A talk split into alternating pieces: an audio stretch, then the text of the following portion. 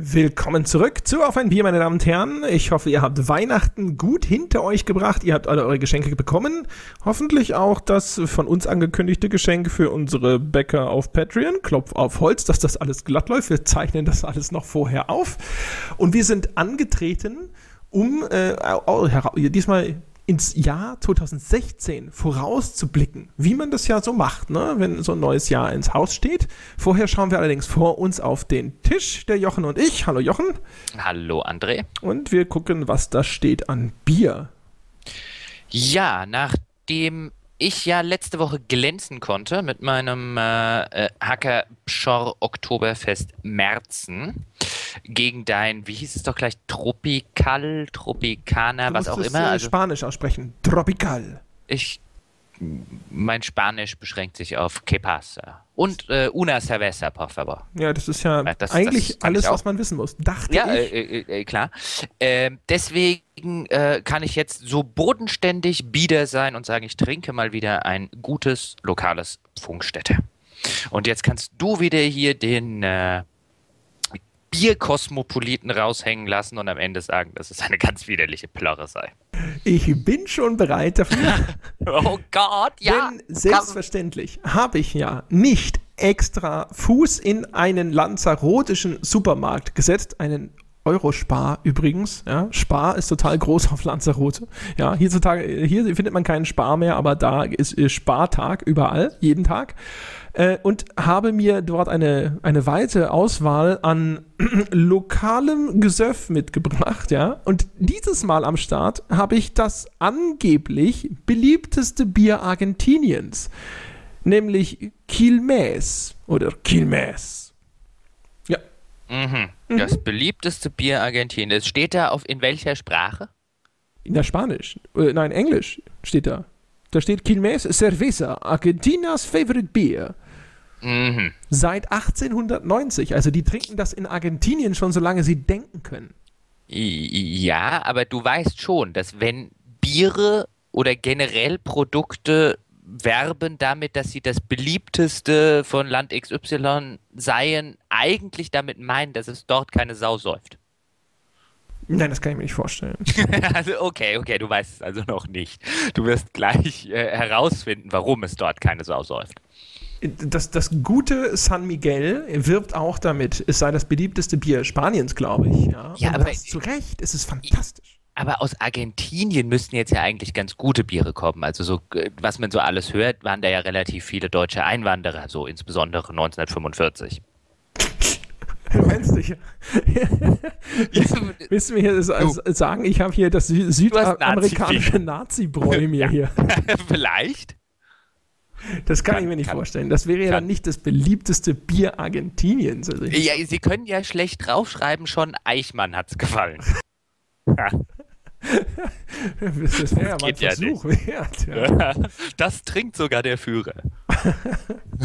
Heute noch. Was? Moment. so ungefähr. Äh, ja, okay, jetzt haben wir auch noch wirklich äh, ähm, Witze gemacht, über die man sich äh, äh schämen müsste, wenn wir Schamgefühl hätten. Gott, ein Glück. Haben wir dass, dass der Kelch an uns vorübergegangen ist. Aber ja. komm, jetzt mach auf und trink dein Nazi-Bier. Glück gehabt, ja. Dann wollen wir ja. noch mal sehen. Komm, das will ich jetzt wissen. War ja nicht alles schlecht, ne, was der Führer sagt. ja, ja, ja. so. Ja, der mochte ja vielleicht auch Schnitzel und deswegen ist Schnitzel ja nicht jetzt, jetzt haben wir noch den Eva Hermann Gedächtnisspruch gebracht. ja, okay, Moment. Ach, das? Hm. Oh. Also nachdem Dass dir natürlich das Nazi-Bier schmeckt, war klar. Das hast du ja nur zum Nazi-Bier erklärt. Es ist ein hochanständiges argentinisches Bier, ja. Entschuldigung, das ist eine präsidentielle Republik in Argentinien, die haben damit nichts am Hut. So, und es schmeckt ein bisschen hopfig und so ein bisschen pale ale und es ist tatsächlich, also gerade für so ein Nationalbier ist es tatsächlich ganz nett. Also auch ungewöhnlich. Nicht so ein, normal kriegt man da ja eher so, so Limo, weißt du, so Zeug, wo keiner was gegen haben kann, weil es einfach nach nichts schmeckt. Und ja, aber die Tatsache, dass es, dass es draufsteht, dass es das Nationalgetränk sei, also ich muss dich da nochmal dran erinnern, bedeutet noch lange nicht, dass es stimmt. Wieso sollte das Etikett mich anlügen? Was, hätte, was hätte es davon? Wieso sollte die Werbung dich anlügen? Wieso? Ja. Was hätte die davon? Es kennt mich doch gar nicht. Es gibt ja keinen Grund. Ja. Außerdem trinken die das seit 1890. Ja, ich meine, das ist quasi. Ja, aber nicht ununterbrochen. Das ist quasi kurz nach der Gründung, sozusagen. Ja, 70 Jahre oder sowas. Das ist nix. Das ist wundervoll. Nee, also Quilmes. Quilmes ist äh, hm, una cerveza äh, fantastico. So. Aha. Aber dann äh, gut, dass das jetzt, also offensichtlich stellen wir fest, das Bier von Gran Canaria von letzter Woche, äh, Argentinien, hm. vielleicht sind sie deswegen dorthin ausgewandert, haben sie wahrscheinlich gesagt, hey, Bier kannst du trinken. wir, wir können nur spekulieren, dass ja. das zu ihrer Entscheidung beigetragen hat, zusammen mit eventuellen Auslieferungsabkommen. äh, äh, das auch. Ich glaube, es ging damals aber eher echt darüber, wo sie, wo sie übers Rote Kreuz irgendwie gut hin konnten. Müsste ich mich mal nach, warum sind die eigentlich alle nach Argentinien? Gute Frage. Ich glaube, das lag damals echt nicht an Auslieferungsabkommen, sondern irgendwie an, äh, äh, da hat irgendwie, die, da haben sich ja, oder viele übers Rote Kreuz mit, also mit Ausweisen vom Roten Kreuz und so weiter dorthin schaffen lassen. Das war doch, also am Steak hat es auch nicht gelegen, ne? Der, der Führer war doch so ein Vegetarier. So ein, ja, ja, die hat er auch keins getrunken, sondern nur Fahringer. Eieiei. Ja, kein Wunder, dass das ein Arschloch war. Und nicht geraucht. Ja, gut, kein Wunder. Klar, dass das ein Arschloch war. Also da, da, müssen wir uns alle nicht wundern. Ja. Nee. Gut, aber dann, äh, bevor wir uns hier noch im Kopf und Kragen reden, Zu spät. Ja. Ja, genau. ja. also, äh, aber meine Damen und Herren, wir sind ja hier, um nach vorne zu blicken. Also vergessen Sie, was Sie in den letzten sechs Minuten gehört haben und schauen Sie mit uns ins Jahr 2016, in dem ja alles besser wird, wie uns Jochen Gebauer letztes Mal schon angekündigt hat, der gesagt hat, auf seiner Liste für 2016 findet er durchaus interessante, vielversprechende Dinge. Es gibt nächstes Jahr tatsächlich ein paar Spiele, auf die ich mich, Achtung, freue. Also, ich sollte davor jetzt Angst haben, weil das letzte Spiel, auf das ich mich richtig gefreut habe, war Fallout 4 und äh, wir haben jetzt, glaube ich, zur Genüge darüber geredet, wie das ausgegangen ist, in meinem Fall zumindest. Ähm, aber es gibt so wirklich ein paar Sachen nächstes Jahr, bei denen ich zumindest die Hoffnung hege, ähm, dass sie vielleicht in der ein oder anderen Hinsicht tatsächlich mal wieder ein bisschen frischen Wind reinbringen. Und ähm, das wäre zum Beispiel, es geht schon relativ früh los, finde ich, im äh, äh Februar, wenn ich mich nicht irre, kommt XCOM 2. Und ich mochte das erste XCOM echt gerne. Und äh, okay, das ist jetzt weniger frischer Wind, wobei man auch da argumentieren könnte, finde ich schon, dass das erste XCOM ein echt gutes, modernes Rundenstrategiespiel war, weil ansonsten hast du gerade bei Rundenstrategiespielen ähm, häufig eine sehr altmodische, sehr biedere Geschichte und ich fand, das erste XCOM hat extrem gut das, das altmodische Sp oder das, das, das unverwüstliche Rundenstrategieprinzip äh, äh, zusammengeführt mit einem mit einem durchaus modernen Spin. Ähm, äh, was, was hatte ich noch auf der Liste? Auf jeden Fall äh, das neue Deus Ex, weil das war einer der, wenn nicht der beste Reboot der letzten Jahre, war äh, Human Revolutions. Da war aber auch noch Luft nach oben. Äh, durchaus, also es hatte, hatte durchaus Probleme, aber wenn ich mir jetzt die ganzen Reboots tatsächlich angucke der letzten Jahre, dann war finde ich Human Revolution. Also deswegen, ich sage ja, ich habe hoffe, ich sage ja nicht, dass es so ausgeht, aber ich hätte zumindest die Hoffnung, wenn sie aus den Fehlern von Human Revolution gelernt haben, könnte da echt was richtig Gutes bei rauskommen. Bist du so ein schlechtes Um, wenn du glaubst, dass dein Team gewinnt, kriegst du dann immer auf den Sack? Ich, sage ja schon die ganze Zeit, ich müsste im Sport äh, müsste ich äh, eigentlich Geld von Städten verlangen, damit ich nicht ihr Fan werde. das würde, also ich meine, ich bin Eintracht Frankfurt-Fan beim, beim Fußball. Jeder, der sich mit Fußball auskennt, weiß, was für eine gute Idee das war. Ich bin beim Football Miami Dolphins-Fan. Äh, jeder, der sich da so ein bisschen auskennt, weiß, wie gut diese Idee war. Ähm, also ich glaube, es gibt kein, mittlerweile doch, außer Cleveland halt, okay, aber es gibt sehr wenige Teams, die, seit ich von diesem Team Fan bin, schlechter waren. Äh, ich habe mal eine Zeit lang in Toronto gelebt und äh, dachte halt, ähm, naja, Toronto, Maple Leafs und so weiter, kann sich auch mal ein bisschen für Eishockey interessieren. Äh, es war, glaube ich, ihre schlechteste Saison, seit es sie gibt. Deswegen, ich sollte Geld verlangen, dass ich äh, nicht Fan werde. Vielleicht geht es dann bei Spielen ähm, genauso. Äh, aber ich mache einfach mal den Spielen weiter. The Division finde ich ein echt interessantes Spiel, was auch immer da jetzt am Schluss rauskommt. Aber das ist zumindest was, was äh, ansatzweise nach was ausgesehen hat, was tatsächlich versucht, was Neues zu machen. Oder zumindest was anders zu machen als das, das typische Gros der AAA-Spiele, die gerade erscheinen. Findest du? du? schweigsam? Finde ich schon. Also, ich, äh, dadurch, dass ich, ich weiß noch nicht mal, was es für ein Spiel wird. Also, ich meine, das musst du erstmal schaffen heutzutage. Vielleicht ist das aber auch dem Es, geschuldet. was- das kann ja, das kann ja, das kann ja sein. Aber bei The Division habe ich immer gedacht, dass das äh, ja halt so ein Versuch ist, so auf diesen Borderlands und Co-Zug aufzuspringen, ehrlich gesagt. Ich weiß nicht, also ich habe, ich- ich kann mir unter Division noch, also dafür, dass es in drei Monaten erscheinen soll, kann ich mir erstaunlich wenig vorstellen, was das für ein Spiel ist. Und äh, könnte es ein schlimmeres Vorzeichen geben, dass wir noch nicht mehr gesehen haben? Wahrscheinlich ist es nochmal verschoben oder so, aber meine Güte. Division, nach allem, was man hört, ist es ja ein Problemkind vor dem Herrn. Also ich habe Leuten gehört, die Entwicklung soll eine Katastrophe gewesen sein Mhm. bisher. Das sind natürlich alles so, so der, der übliche Entwicklerklatsch, ja, also keine Ahnung, äh, ob das stimmt. All die Verzögerungen und wie, wie dicht der Deckel so nah am vermeintlichen Release dann auch drauf ist, lässt mich allerdings natürlich sofort ein bisschen vermuten, dass da durchaus was dran gewesen sein dürfte. Ich habe es gespielt auf der E3 und das, was wir da gespielt haben, war idiotischerweise natürlich so ein reiner Multiplayer-Mini-Abschnitt und der war ehrlich gesagt äh, nicht wirklich vielversprechend, weil es war so ein Ding, äh, wo, wo du, du, du solltest äh, einen Koffer mit wertvollem Loot, den schaffst du raus aus so einer, dieser Black Zone, die da in der Stadt ist. Und du musst den zu so einem Abholpunkt bringen und dann rufst du da deinen Helikopter, musst den dann verteidigen und äh, kannst dann mit dem Loot abhauen. Und dann gab es andere Teams, die sind zur gleichen Zeit, Spielerteams, die sind dann auch dort und die können sich dann quasi entscheiden, ob sie dir helfen sollen. Äh, Wobei mir nicht ganz klar war, inwieweit sie dann davon partizipieren oder ob sie dir versuchen, das Ding abzunehmen und so. Und also wir haben das gespielt mit Leuten, die vorher sogar klar erklärt bekommen haben, wie das eventuell funktionieren könnte von diesen verschiedenen Motivationen her. Und es war einfach nur chaotisch und komisch und keine Ahnung. Also das weiß ich nicht. Also da bin also ich, ich habe Division gesehen bei seiner Ankündigung. Gott sah das fantastisch aus. Bin gespannt. Äh, Man vermutet auch da ja bereits den Downgrade. Wir haben es auf der E3 auf einer Xbox One gesehen. Da sah es natürlich ganz anders aus, aber das will ja noch nichts heißen. Ähm, und äh, da bin ich jetzt äh, ehrlich gesagt erstmal sehr, sehr skeptisch, obwohl ich auch sehr Bock drauf hätte. Ich liebe Borderlands, alle beide Teile. Äh, sowas in diesem Tom Clancy-Universum, das würde ich mir echt gefallen lassen. Einen coolen Koop-Shooter mit viel Loot und bla. Das wäre geil, aber puh, habe ich da ein flaues Gefühl im Magen. Das, das unbenommen, also ich verstehe komplett die Skepsis. Ich würde jetzt auch nicht erwarten, dass das jetzt the next big thing wird. Aber das hat zumindest genug Sachen. Also ich finde es interessant. Dieses Jahr sind, äh, da hatten wir beim letzten Mal drüber, erschreckend wenig Spiele erschienen, die interessant waren. Also da war, da war extrem viel by the numbers und by the book, um mal wieder die Anglizismen zu benutzen, damit sich die entsprechenden Leute beschweren können.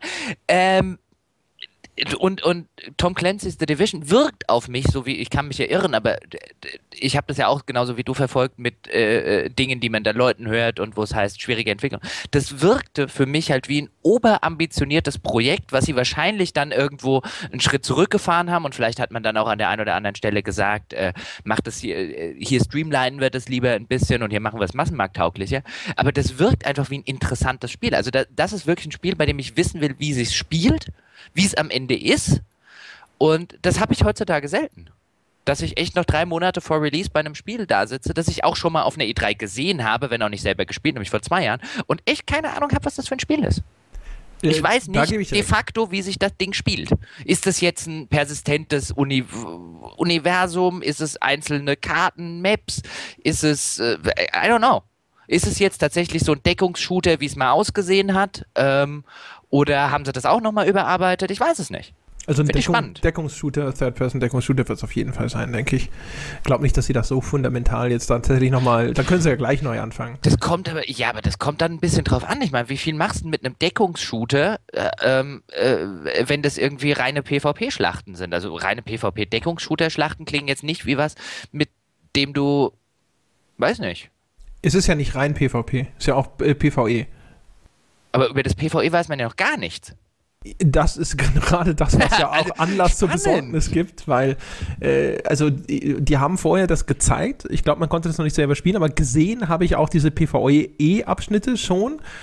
Und ähm, auch da, also es war nie erkennbar irgendwo mal wirklich die Handlung. Also es geht ja darum, dass da irgendwo eine Seuche ausgebrochen ist in New York, Quarantänezone, lalala. Mhm.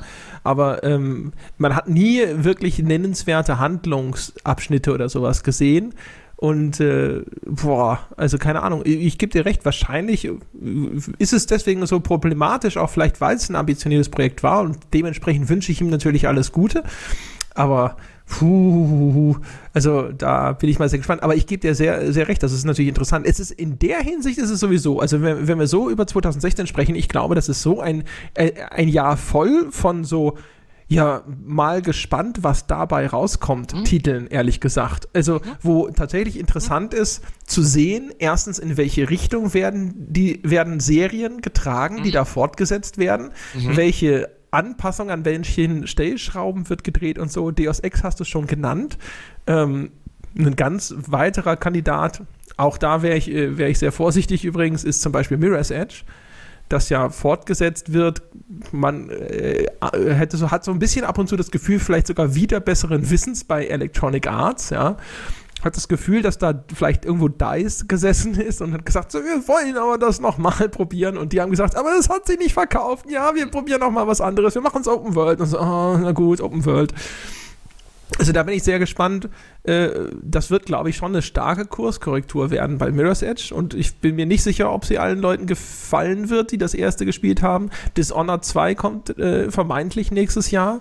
Da bin ich auch mal gespannt, ob sie da tatsächlich nochmal ein Spiel machen wie dieses erste, was ja jetzt auch, vermute ich einfach mal, nicht ganz der Mega-Erfolg war, den man sich vielleicht gewünscht hätte. Vielleicht aber auch für den ersten Eintrag in so einer Reihe noch nicht so. Äh, schlimm. Uh, und natürlich auch ein weiteres Sorgenkind Homefront 2 kommt nächstes Jahr. Auch da mhm. bin ich mal gespannt, was dabei rauskommt. Auch da haben wir aber doch, haben wir, da, haben wir da nicht bei der Deutschlandfolge auch schon ein bisschen drüber ja, äh, wir haben ein bisschen geredet. über die Schwierigkeiten von Homefront 2 gesprochen, ja. Also, ganz, also weiß nicht, ob ich das in den, äh, äh jetzt kriege ich bestimmt einen wütenden Anruf von Koch, nein, Spaß, aber weiß nicht, ob ich das tatsächlich so in diese, in diese also in, in einem Atemzug mit einem Division äh, und Co. nennen würde. Ich glaube, das, ich glaube, das interessiert zu wenig Leute. Im Hinblick auf, ich bin mal gespannt, was da am Ende bei rauskommt, würde ich es ja. auf jeden Fall in diese Reihe äh, also, stellen. Also, also Wobei, da bin ich noch nicht mal so gespannt. Ich wäre mir relativ sicher, da kommt eine, da kommt eine 70er-Wertung bei raus. Das wird so ein totaler Standard-Shooter. Das wäre mein Tipp. Und äh, der auf nichts basiert. Also äh, äh, nicht, dass ich irgendwie was gespielt oder gesehen hätte, das nicht zwei Jahre alt ist. Ähm, aber ich, ich habe nicht den Eindruck, also ich glaube nicht, dass es eine Katastrophe wird, aber ich glaube auch nicht, dass es irgendwie ein äh, äh, sehr gutes Spiel wird. Dafür ist die Historie. Also in der Regel solche Spiele, äh, das sagt, das sagt die Erfahrung, werden dann okay weil die sich, weil die in diesem, im Zuge dieser, dieser, dieser kompletten problematischen Entstehungsgeschichte meistens auf den kleinsten gemeinsamen, gemeinsamen Nenner runtergebrochen werden. Ja, aber also wenn wir darüber sprechen, welchem Spiel ich es zutraue, aus 2016 tatsächlich ein wirklich gutes Spiel zu werden, also da würde ich jetzt aber kein, also auch Deus Ex traue ich es ehrlich gesagt nicht zu. Es wäre schön, wenn das tatsächlich passieren würde, aber das. Oh doch, Deus, Deus Ex würde ich zutrauen. Ich würde es XCOM 2 zutrauen. XCOM 2, ja. Äh, und ich würde, was ich noch nicht, was ich schlecht einschätzen kann, aber da ist vielleicht dann auch wieder der Wunschvater des Gedanken, äh, Mafia 3. Auf Mafia 3 freue ich mich tatsächlich. Mafia 1 ist eins meiner absoluten Lieblingsspiele. Äh, Mafia 2 fand ich scheiße. Äh, bewusst der Fäkalausdruck gebraucht, weil es war scheiße. Ähm, Außerdem haben wir ja ein Explicit Rating auf iTunes, das ab und zu gefüttert werden muss. Das ist wie mit dem äh, Baum der Freiheit. Ah, okay, gut. Also dann werde ich es füttern, wenn immer das Gespräch auf Mafia 2 kommt. Äh, gerne. Und Mafia 3, ich, mag, ich mag das Setting, was sie jetzt gemacht haben mit dem äh, äh, äh Südstaaten-Ding, weil ich äh, so, so, so ein leichtes Fable sowieso so für, für äh, Southern Gothic und Southern Crime äh, habe.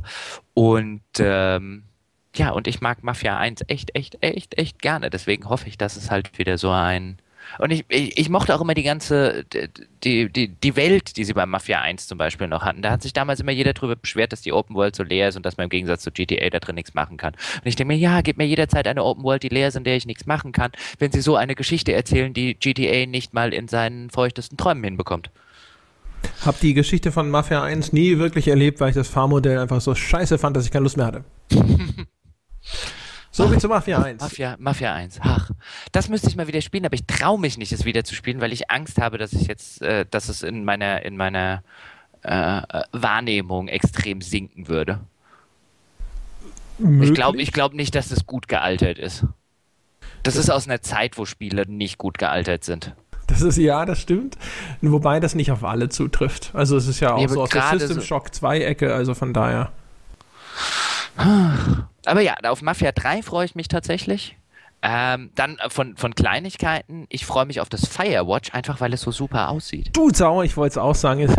das Art-Design ist so groß. Sieht so geil aus. Trailer ja. war fantastisch. Ich dachte, ich komme hier mit dem, äh, dem ah, Indie-Geheimtipp um die Ecke. Ja, und, dass der, und der Gebauer fragt, was denn, was ist das denn? und dann sagt das selber, verdammte Scheiße, ich muss schneller werden. Ja. Nee, Firewatch, genau. Ja, also man, äh, man spielt so eine Art, was ist das, so ein Rettungstyp irgendwie, der da durch den Wald läuft auf der Suche nach verschwundenen. Eine Feuer Feuerwache Frauen quasi, wenn ich das richtig verstehe, ja, was ja in den USA, ja. Per Funk verbunden mit so einer Frau, mhm. die dann irgendwo mit dir spricht und so und dann wird es auf einmal sehr mysteriös. Man sieht, äh, ich habe eine sehr nebulöse Vorstellung von diesem Titel, aber er sieht äh, von der ganzen Ästhetik her sehr schön aus. Das Mysterium, das da im Trailer aufgemacht wird, äh, ist effektiv. Also er, ja, sehr gut. Also deswegen, ich habe ja auch in der Story-Folge schon auch gegen deinen Widerspruch davon gesprochen, wie sehr mich äh, eine Prämisse häufig äh, anzieht, wenn ich, wenn es darum geht, welches Spiel ich äh, zumindest spielen möchte oder sowas. Und Firewatch ist genau das Ding. Also da auch alles so, auch so die, dieses, diese Idee, durch so einsame Wälder zu laufen, weißt du, so, da, wo auch Bigfoot rumlaufen könnte und sowas. Alles sehr cool. Also das gefällt mir tatsächlich auch sehr gut. Bin ich sehr gespannt, was dabei rauskommt. Ich hätte noch, also eigentlich müsste ich es ja sagen, aber ich werde ja mit der Total War Serie nicht warm. Ich bin mhm. ja auch echt kein Echtzeitstrategie-Fan. Also wenn, wenn ich Total War nur spielen könnte auf der Weltkarte, wäre ich das viel besser. Ähm, aber Total War Warhammer fixt mich als alten Warhammer Tabletop-Spieler schon so ein bisschen an. Ich verstehe zwar nach wie vor nicht, warum nicht einer ein richtig geiles Warhammer Rundenstrategiespiel macht, weil die bloody Warhammer-Regeln sind rund, es ist ein rundenbasiertes Tabletop-Spiel. Kann das einfach mal jemand umsetzen? So für jedes Mal, wenn ich jetzt nicht jemanden habe, um mit meinen Miniaturen hinzufahren, das alles aufzubauen, ne, ne, ne, ne. ne. Aber das, irgendwie macht das keiner.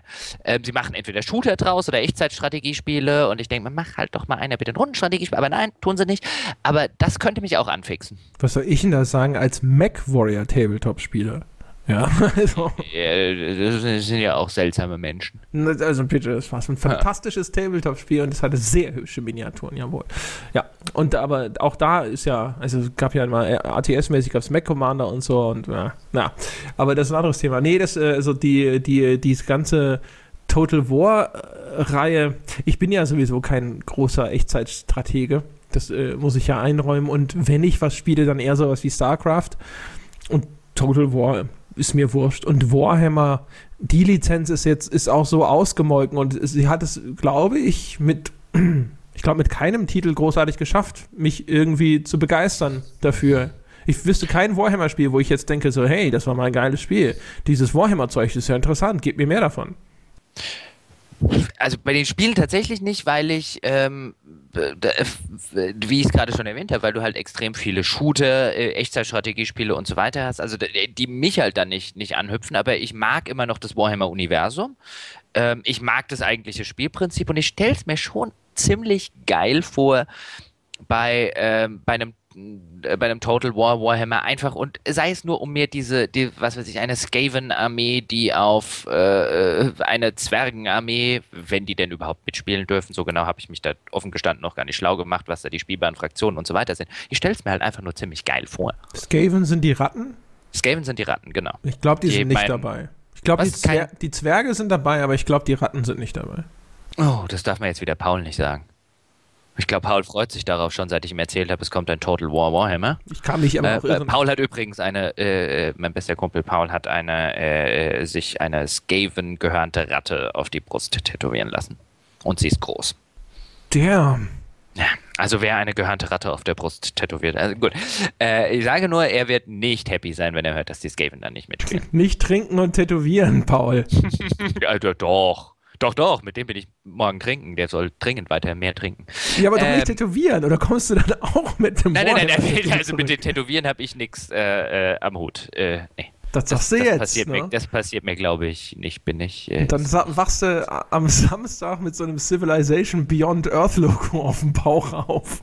Uh, nein. Und nein. fragst dich, warum? Welche Wette habe ich verloren und wie betroffen war ich? Besser wäre irgendwie Gandhi aus C5 oder so. stimmt. Das wäre auch schön. Ja, und dann äh, natürlich, und äh, das, das wenigstens kann ich beisteuern, äh, es ist Zeit. Es ist Zeit für Tides of Numenera, Torment. Mhm. Wollten die nicht 2017 kommen? Was? Nein. Die wollten eigentlich dieses Jahr kommen, die Schweine, und haben jetzt auf nächstes Jahr verschoben und wehe, sie verschieben noch auf 2017. Rutscht mir. Ich könnte, also weiß jetzt tatsächlich auch nicht mehr, aber aus irgendeinem Grunde, den es wohl mal gegeben hat, habe ich das als kommt bestimmt 2017 abgespeichert. Mach mich nicht Schwachgeber, oder juckt mir ja die Ringhand, wenn ich sowas höre. Nee, nee, nee. aus, irg aus, irgendeinem Grunde. Es mag auch ein, äh, ich mag mich auch irren weiß nicht, ich müsste jetzt, müsste jetzt tatsächlich selber nachgucken, aber ich meine, mich so entsinnen zu können, dass ich gedacht habe, oh, wenn das so ist, dann kommt das bestimmt nicht vor 2017. Wir sind ja hier nicht bei Star Citizen, das kommt gefälligst 2016 und wenn es 2016 nicht kommt, will ich das nicht wissen, sondern ich möchte in dem Glauben weiterleben, dass es dann im äh, Laufe von 2016 kommt und wenn dann 2016 fast vorbei ist, dann dürfen sie mir sagen, das müssen sie also, machen wie die Bahn, die auch sagt, der Zug kommt in fünf Minuten und wenn die fünf Minuten rum sind, dann sagt sie zehn Minuten. Ja, aber so wird es ja heute schon gemacht in der Spieleindustrie. Ja, eben. Also warum ja. jetzt schon 2017 sagen? Das ist ja genau. nur unnötige außerdem, Grausamkeit. Außerdem ist die Bahn ja auch der Meinung, bloß weil der Zug acht Minuten zu spät gekommen ist, ist es noch keine Verspätung. Die beginnt erst ab zehn. Ja, eben. Ja. Acht Minuten, bitte das ja. Ja, also vorher nehmen wir das einfach, das, das, das ist einfach nicht, nee, nehmen wir nicht zur Kenntnis. Finde ich gut übrigens. Wenn du das als Unternehmen machen kannst und einfach sagen kannst, nee, die Realität hat Unrecht. hat das was für sich. Aber Torment, ja, ähm, finde ich äh, sehr spannend. Vor allen Dingen, weil, ich, weil das Writing so fantastisch ist. Ich habe ja, es gibt, äh, weiß nicht, ob du es mitgekriegt hast, den, den Alpha-Test, den sie gelauncht haben. Ich habe mir tatsächlich noch nicht selber angeguckt, aber ich habe in einer Iteration vor etlichen Monaten mal was aus diesem Alpha-Test ins Deutsche übersetzt. Ich weiß gar nicht, ob das noch im fertigen Alpha-Test irgendwie drin ist, aber das Writing ist fantastisch ich will mich da gar nicht spoilern mit dem Spiel. Das, äh, das soll fertig sein und dann mhm. werde ich es spielen. Und äh, aber ja, also wir haben ja, also wir beide haben ja mit den Autoren relativ mhm. viel gesprochen äh, damals, mhm. als wir da diese Preview-Geschichten gemacht haben, mhm. relativ kurz nach der Ankündigung und so. Und das waren halt einfach auch erstens Menschen, die die richtigen Dinge gesagt haben. Jetzt begegnet mhm. man denen ja tatsächlich auch, obwohl so häufig, häufig sind noch nicht mal, also Menschen, die tatsächlich die richtigen Dinge sagen, sind ja gar nicht mal so häufig, ja. Und die, die klangen auch wie Autoren. Also ich weiß nicht, ob dir das auch so geht, aber mhm. man, weißt du, sie, sie, wie sie reden und was sie sagen und so, sie klingen wie Autoren. Ja? Und man denkt sich so, ja, ja, ich glaube, ich traue es dir zu, du kannst was Cooles machen. Und deswegen bin ich da sehr gespannt. Und tatsächlich, das ist das Ding, da bin ich am zuversichtlichsten, was äh, die Spiele für, vom nächsten Jahr angeht. Also da freue ich mich auch am meisten drauf und habe tatsächlich die, die größte Erwartungshaltung. Also das ist das Fallout 4 von 2016. Wenn das dann hinterher so wird oder sowas, dann sitze ich hier wieder und sage, oh Gott, bin ich enttäuscht. Also bei der, bei der Story bin ich bei dir. Und bei den, bei den Autoren. Aber wenn man sich, ich weiß nicht, wie sehr du dich in die Mechaniken eingelesen hast. Nein, nein, null. Also ich null. vermeide Informationen im Moment. Weil sie haben so extrem viele coole Ideen bei äh, Torment, wie jetzt ein Moralsystem funktioniert und dann haben sie ein, vielleicht haben sie es auch schon überarbeitet, also meine, ich habe da jetzt auch länger nicht mehr das Ganze verfolgt, aber dann haben sie so ein, ein Crisis-System, wie sie es nennen, was für spezielle Encounter und so weiter ist. Und das klingt alles so wahnsinnig super, aber wenn du äh, Spieleentwicklung und Spiele schon ein bisschen verfolgst, dann merkst du halt relativ schnell, oh Gott, das hat aber auch das Potenzial, voll in die Hose zu gehen. Also äh, extrem diffizile Systeme, die sie einbauen, die total zu ihrem Szenario und allem passen, aber wo du halt sagst, wenn das nur ein bisschen schief geht, dann geht es halt kolossal schief. Und davon haben sie echt viel. Jetzt also deswegen, zum Glück aber ja das Original Tom ist kein Spiel, dessen ganzes Kampfsystem oder auch Gameplay insgesamt so fantastisch war, dass ich mir denken würde, so, oh mein Himmels Willen, um ein weiteres Torment zu machen, darf da aber nichts schiefgehen. Nein, aber das äh, Original Torment war wesentlich weniger mechanisch als Tides of Numenera offensichtlich wird. Also sie haben sehr viele Mechaniken, wie zum Beispiel das Moralsystem, entwickelt, das extrem gut und das erste Torment hatte kein Moralsystem. Da haben die, die haben ja einfach das, das quasi das, das Spielprinzip der, der anderen Black Isle Rollenspiele zugrunde gelegt und halt einfach was draufgebaut. Da gab es kein Moralsystem. Jetzt bauen sie alles vom Scratch und jetzt hast du halt viele Systeme, die total super in ihre Welt und in ihr System und so weiter passen, wie eben das, das, äh, äh das Moralsystem. Aber wo du halt sagst, okay, wenn es also, da steckt am Ende, damit das funktioniert, muss halt das ganze Spiel in jedem, in jeder Situation das Ganze vernünftig berücksichtigen. Da steckt halt ein enormes, boah, wird das super Potenzial, aber halt auch ein nicht geringes, das könnte halt richtig in die Hose gehen, Potenzial drin. Klingt wie ein Obsidian-Spiel. Und ich, ich, ich finde das ja großartig. Also ich will jetzt nicht, nicht, dass jetzt da draußen jemand denkt, ich, kritisiere dafür jemanden. Ich bin ja, oder wir beide sitzen ja häufig genug hier und sagen, macht doch bitte was Neues, versucht was, traut euch was, wagt was. Aber ich sage ja nur, ähm, wenn man was wagt und so wirkt Tides of Numenera und äh, was Besseres kann man eigentlich über ein Spiel gar nicht sagen als das, dann läuft man halt auch immer Gefahr, dass es in die Hose geht. Aber das macht also, ja weil du, aufregender. Ja, aber weil du gesagt hast, da bist du so zuversichtlich und ich würde einerseits anhand der Menschen, die ich kenne, die da mitarbeiten, sagen, ja, bin ich auch. Andererseits kenne ich diese Vision und weiß, wie verdammt, weißt du, über, bei Star Citizen und so weiter erzählen die Leute, wie ambitioniert es ist, aber Star Citizen macht in vielerlei Hinsicht einfach nur bekannte Dinge größer. Und das soll nichts Abwertendes gegen Star Citizen sein. Aber was Tales of Numenera teilweise macht, ist Dinge, die es so, zumindest so wie ich es verstanden habe, bislang noch in keinem Rollenspiel gab. Ist halt und das finde ich spannend. Star aber Citizen hat eine technische Innovation. Ja. Ne? Also von daher, aber ist ja wurscht. Also du weißt ja, ich denke nicht in technischen Bahnen. Ich denke immer in irgendwelchen inhaltlichen Story und so weiter Bahnen. Das ist klar, ja. Wobei natürlich aus der Technik von Star Citizen wiederum Inhalt quasi dann geboren würde, aber ähm, äh, egal was sie da jetzt äh, vorhaben, wie gesagt, ich habe tatsächlich äh, mich ferngehalten von, Teils, von Informationen. Teils ist fantastisch ambitioniert. Aber ich glaube, bei dem Spiel können sie im Zweifelsfalle halt zurückfallen auf so, so viele etablierte Strukturen, wenn Dinge nicht funktionieren, die sie da vorhaben oder sowas. Ich mache mir da vielleicht naiverweise nicht so wahnsinnig viele Sorgen. Also ich, und am Ende, weißt du, wenn das Writing cool ist, dann hoffe ich, dass es halt einen Easy-Mode gibt und dann dann skill ich mich da durch sozusagen und, äh, und lese hoffentlich die coolen Texte. Also wenn sie, wenn sie die Story versauen, das wäre die, die Schwelle für brachiale den, Enttäuschung. Also den, den Eindruck, nach dem, was ich davon schon gelesen habe, äh, habe ich nicht. Deswegen bin ich ja auch so zuversichtlich. Ne? Hm. Und wenn das jetzt spielerisch nicht der Hammer wird oder sowas, dann das wäre natürlich auch enttäuschend, aber das wäre tatsächlich die, die Erwartungshaltung oder auch der Anspruch, den ich an das Spiel habe, ist halt einfach eben diese Erzählung, genau wie auch das Original Torment jetzt nicht ein Spiel wäre, das ich irgendwo herauskramen würde, um zu demonstrieren, wie hervorragendes Rollenspiel Game Design aussehen muss. Das ist man, man muss halt bei, bei äh, dem Torment wissen, es hat eigentlich nichts mit dem Original Torment zu tun. Also wirklich gar nichts. Aber das, also ich mein, das halte ich ja schon fast für einen Vorteil.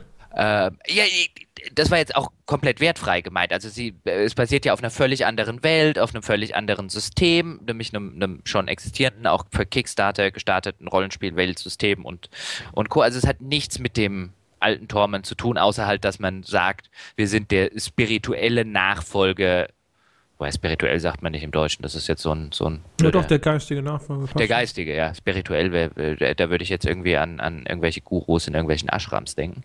Ähm, aber der Geist, dass man sozusagen, also das, das, das, das große Erzählrollenspiel mit philosophischen Untertönen und so weiter ist. Genau, und es hat ja zumindest anscheinend eine Prämisse, die so ein bisschen in die gleiche Kerbe schlägt, so nur im, im, im Sinne von, ich glaube, die, die machen doch sowas mit, was, was ist das, so mit Wiedergeburt und so und immer mhm. wieder leben und so, anstatt halt schon ganz lange gelebt haben. Genau, es gibt ja diesen, diesen ich glaube, sie nennen ihn The Changing God, der immer wieder von, von Körper zu Körper springt und quasi seine, seine äh, benutzten Hüllen dann nach sozusagen wegwirft. Also Dr. Und Who du, in düster. Und du eine der benutzten Hüllen spielst. Ah ja, ne, das, klingt ja super. Genau. Also alleine sowas finde ich ja schon mal sehr, äh, super. Ja. Ich bin, bin ja. begeistert, es wird fantastisch. Genauso wie Firewatch, die werden super. Das sind die Titel, auf die man 2016 achten muss. Punkt aus, vorbei. So. Ich bin, äh, also dass wir 2016 nicht mehr kommen, aber wenn wir gerade äh, dabei sind, wo man Auge Pfui, drauf haben will. Pfui, was sollst du nicht sagen? Was? Du sollst nicht sagen, dass es nicht mehr 2016 Nein, das, was ich jetzt sagen will, wird 2016 so, nicht oh, erscheinen. Ja, nicht rede weiter. Äh, äh, weil wir es gerade davon hatten. Ich bin echt gespannt, was äh, In Exile aus dem Bard's Tale Reboot macht. Da bin ich auch sehr gespannt, als einer der wenigen heimlichen großen Freunde des letzten Bard's Tale Reboots. Es war lustig, es war ein Scheißspiel. Es war ein gameplaymäßig unglaublich beschissenes Spiel, insbesondere mhm. ab der Mitte ungefähr, wenn sie dieses endlos Drecks-Dungeon gebaut haben. Dafür müssten sie eigentlich auch noch ein paar Stockschläge mindestens bekommen, ja. Äh, vielleicht nicht nötigerweise auf die nackte Eichel, aber es steht zur Diskussion. besinnlich, Weihnachten, sei doch mal ein bisschen besinnlich. Hallo, können, Explicit können, Rating auf iTunes. Mann, ja, aber sei doch ein bisschen besinnlich und lass ihn nur Stockschläge auf die Nüsse kriegen. ja, stimmt Mensch. natürlich. Ich muss ja in die Jahreszeit passen, es tut mir leid. Wobei Eicheln sind doch Nüsse, also komm. Ja, also, äh, ja, aber da, da, bin ich auch sehr gespannt. Also das, ja, das habe ich glaube ich schon mal erzählt, diese Geschichte, oder? Wie ich den Autor getroffen habe von Bard's ja, Tale, zufällig glaube. Bei, also zumindest mir hast du es schon erzählt. Ich weiß nicht, ob du den Hörern auch schon erzählt hast. Ich bin, ich bin der Gunnar Lott dieses Podcasts und erzähle einfach alle Anekdoten dreimal. Äh, den habe ich da auf der E3 getroffen zu einem Termin für Hunted The Demon Forge. Ja, und äh, nachdem ich Brian Fargo schon extrem beeindruckt hatte, weil ich wusste, dass es einen Demon Forge vorher schon gab von ihm, äh, habe ich halt da diesen, den, den Menschen getroffen und habe ich ihm halt gesagt, so hier, ne, übrigens von euch ist doch auch Bastel, das war so geil geschrieben, das war so witzig, Humor ist echt schwierig und so. Und er so, das war von mir. Ja, das war genauso rührend wie die, die, die habe ich echt schon erzählt, die Geschichte mit Diablo 3 und, äh, ach Gott, wie hieß denn der Diablo 3 Mensch? Ähm, äh, Wilson hieß er, ne? Jay, Jay, Jay Wilson. Wilson. Ja. ja, die Jay Wilson-Geschichte. Ich ja. glaube, du hast sie schon zweimal erzählt. Mindestens. Im Podcast. Das ist eine tolle Geschichte. Ja, der auch so glücklich war, dass jemand Blatt 2 toll fand. Mhm. Ja, also von daher bin ich echt gespannt, äh, was rauskommt bei Barnstale. Also Humor ist ja auch unterrepräsentiert noch und nöcher. Ist ja auch einer der Gründe, warum Menschen wie Tim Schäffer extrem wichtig sind, auch wenn der, sage ich mal so, äh, gefühlt irgendwo nicht mehr ganz so an frühere Erfolge anknüpfen kann. Wobei zumindest, also wenn er glänzt, dann glänzt er halt. Ne? Aber er hat immer dann Spiele, die so unausgewogen sind, wo du manchmal zwischendrin denkst, boah, Tim Schafer at his best ist fantastisch, aber zwischendrin ist halt immer noch so, hä? Oder auch Ron Gilbert, ja, der halt auch so super charmante Sachen machen kann, aber die dann halt zwischendrin auch wieder so ein bisschen durchhängen und irgendwie nicht ganz so geil sind. Um, ähm, deswegen, ich bin sehr, sehr gespannt, was dabei rauskommt. Das könnte auch wirklich, wirklich super werden. Aber das glaube ja, das kommt, glaube ich, nicht mehr 2016. Ähm, das war jetzt aber genug mit dieser besinnlichen Scheiße. Können wir damit jetzt endlich aufhören? Ja, Moment mal, ja. hast du nicht noch hab, vor einer Minute? Was? Ja, ach, was interessiert mich mein Geschwätz von gestern, hat schon Konrad Adenauer gesagt. Der kam damit durch. Der war Bundeskanzler. Ja, stimmt. Wenn so. Konrad Adenauer das darf, darfst du das natürlich auch. Ich finde nämlich ganz interessant, das hatte ich, glaube ich, in der letzten Folge kurz in einem Nebensatz angedeutet kündigt. Ich glaube nämlich, nächstes Jahr wird ein ganz interessantes Jahr im Hinblick darauf, wer, wer weiterlebt als insbesondere als Publisher in der Branche, weil ich glaube, es stehen einige oder ein paar zumindest so ein bisschen am Scheideweg. Huhu. Also äh, ohne, ohne jetzt, also das sind jetzt keine Insider-Informationen, die ich irgendwo gehört und so weiter habe, sondern es ist halt, ich würde sagen, eine educated opinion. Du hast also äh, irgendwo schon deine Aktienpakete abgestoßen. also ich glaube zum, zumindest, äh, äh wir haben sie vorher kurz erwähnt, ich glaube EA wird, äh, äh, könnte ein echtes Cashflow-Problem bekommen, wie man so, im, so schlimm im neudeutschen Börsenjargon sagt, weil ich habe keine Ahnung, womit die sich bis 2017 bis ihre wirklich großen Spiele kommen, so richtig über Wasser halten wollen. Weil nach allem, was man hört, ist jetzt Battlefront echt nicht so gut gelaufen, wie die gedacht haben. Und auch nach allem, was man mitkriegt, wenn man sich so Spielerzahlen und Co. anguckt. Und dann haben, was haben die denn 2017, also bis im Herbst wieder mal ihr, ihr, ihr FIFA und so weiter kommt, haben die ähm, Mirror's Edge. Und du hast vorher schon angedeutet, das erste wollte keiner haben und ich bezweifle, dass das zweite jemand haben will. So schade, wie es auch sein mag für das Spiel. Ähm, ich glaube, EA ist ein echter Übernahmekandidat für jemanden. Und nicht für jemanden aus der Branche. Ich kann mir echt, weiß noch, wie es vor ein paar Jahren hieß, dass irgendein so ein chinesischer Browserspielehersteller EA übernehmen wollte und alle irgendwie gesagt haben, ha, ha, ha, ha. Ähm, könnte mir echt vorstellen, dass das 2016 passiert. Puh, also EA, das ist ja gar nicht so lange her, dass EA als permanenter Übernahmekandidat immer mal wieder gehandelt wurde, wo auch der Spieler sich das ja nie vorstellen konnte, weil mhm. EA ja der Marktführer war, damals glaube ich sogar noch, oder war vielleicht auch gerade vor kurzem von Activision slash Blizzard abgelöst worden. Und man denkt immer so, boah, aber das ist doch eine Riesenfirma, die übernimmt garantiert keiner. Und vergisst natürlich, dass Spielefirmen im Gesamtkosmos der, der Welt, ja, mit ihren richtig großen Firmen immer noch vergleichsweise klein sind. Ja. Und dass tatsächlich natürlich ein EA durchaus eventuell schluckbar wäre für irgendwas, keine Ahnung, für Nestle. ja. Wenn, sie selbst, das, selbst, wenn Nestle selbst, morgen denkt, sie sollten vielleicht ins Computerspiele-Business selbst, selbst für, was ja damals rumort wurde, war ja wirklich so ein asiatischer Browserspielehersteller und dann guckst du dir halt mal an, was der letztes Jahr für einen Umsatz gemacht oder in dem Jahr halt, was hat der im vergangenen Jahr für einen Umsatz gemacht und dann siehst du halt, okay, der hat halt einen erheblich höheren als EA. Mit das asiatischen MMOs. Plus natürlich, also äh, gibt eine Reihe von äh, Firmen dieser Art, die in irgendeiner Form auch gerne im westlichen Markt irgendwie mhm. Fuß fassen würden, aber mit ihren Spielen da keinen Blumentopf gewinnen und für die deswegen natürlich solche Übernahmen in irgendeiner Form interessant wären. Wir haben halt drüber gesprochen in dem Deutschland äh, Podcast, also zur deutschen Spielebranche, dass die US-Publisher da hier deutsche Firmen aufgekauft mhm. haben, um halt zum Beispiel Zugriff auf das Vertriebsnetzwerk zu bekommen und so, äh, mhm. weil das halt einfach bestehende Voraussetzungen waren, die sie brauchten und es war einfacher, die einzukaufen.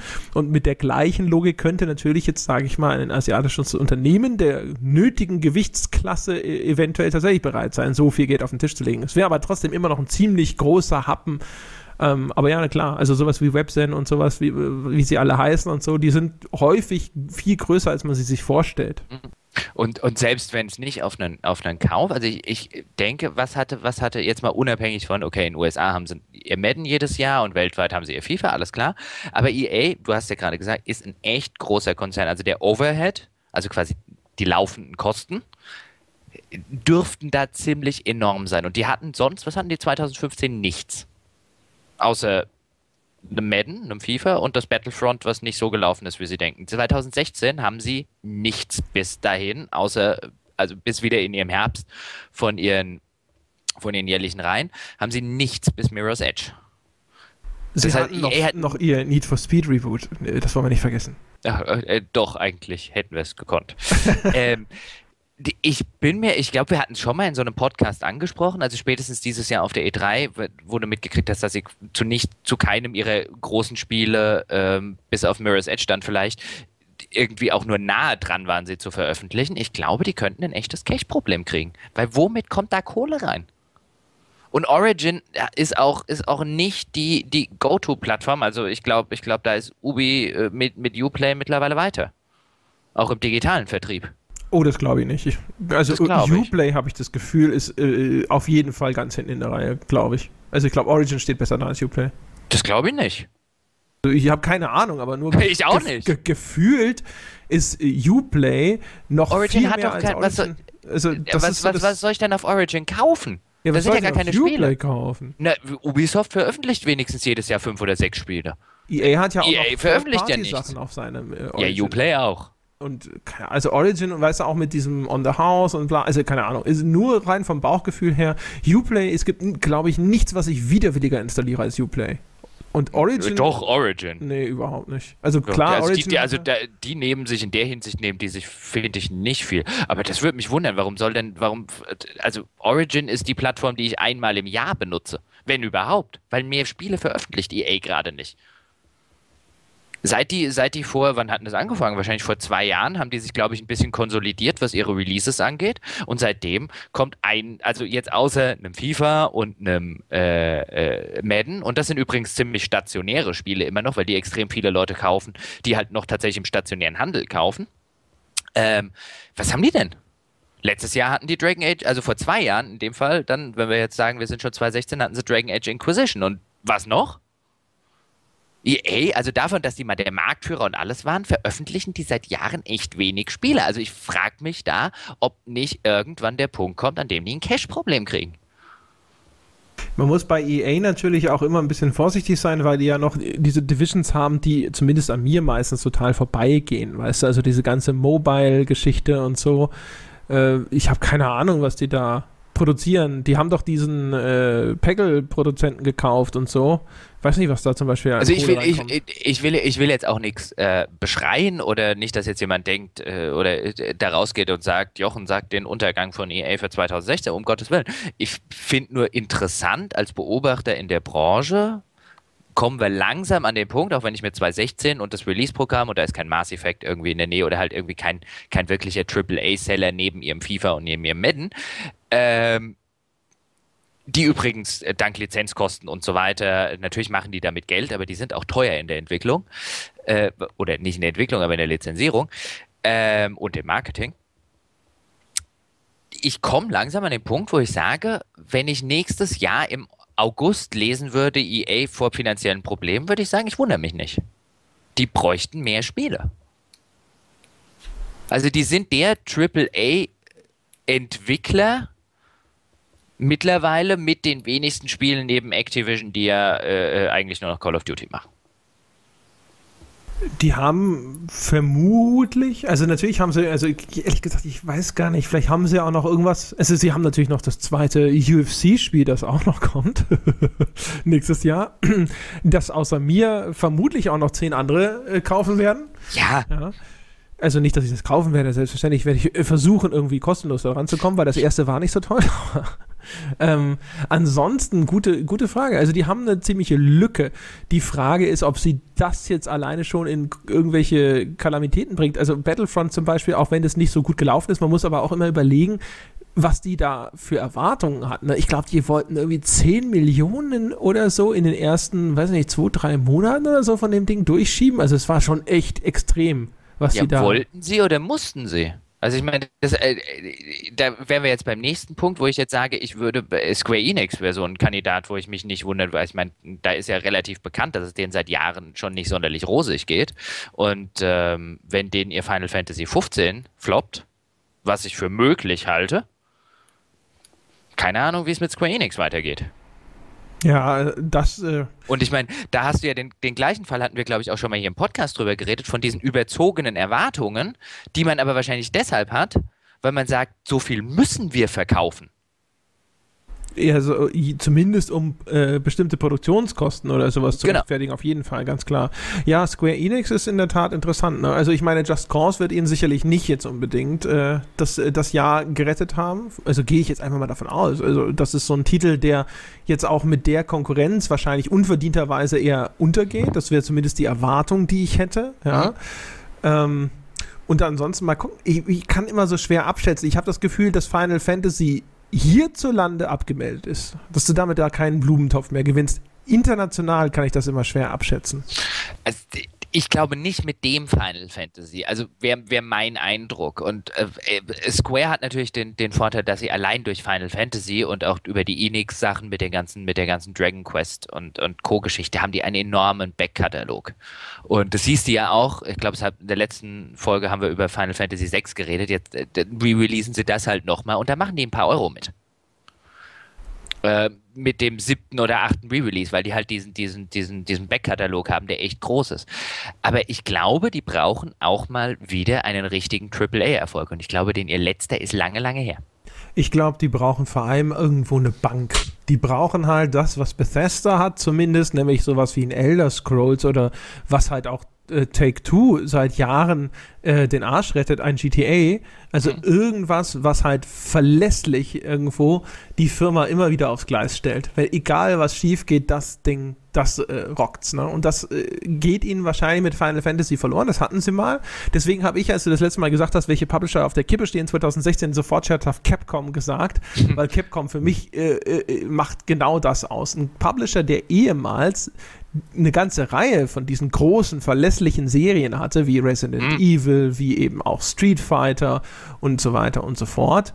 Und äh, von denen nicht mehr viel übrig ist, offen gestanden. Also Resident Evil merkt man ja schon, ne? Das, da sind sie jetzt dazu übergegangen, das in diesen episodischen so auf äh, ne, Remake-artigen äh, Remaster HD-Grafikniveau rauszubringen, weil sie wohl gemerkt haben, das ist eine Serie, die sie vielleicht an so eine Core-Spielerschaft weiterhin verkaufen können, so wie sie die auch früher gemacht haben und vielleicht auf einer etwas kleineren Flamme gekocht. Mhm. Und das haben sie auch versucht, auf dieses Blockbuster-Niveau zu hieven.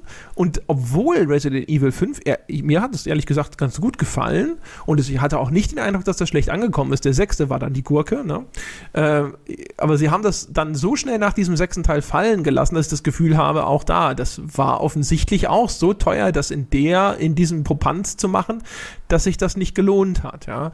Und die ganzen, ganzen Prügelspiele und sowas, sind natürlich so ein bisschen wie Rennspiele. Das ganze Genre ist insgesamt so abgesoffen. Jetzt ist Street Fighter noch die Marke, die da am ehesten äh, sich über Wasser gehalten hat und die verkauft sich auch immer noch äh, ziemlich solide und so. Aber das alleine wird sie auch nicht irgendwo jetzt zu äh, rosigen Tagen oder so tragen. Und dann ist die Frage, was haben sie denn noch? Ne? Also Bionic Commando wird es auch nicht sein.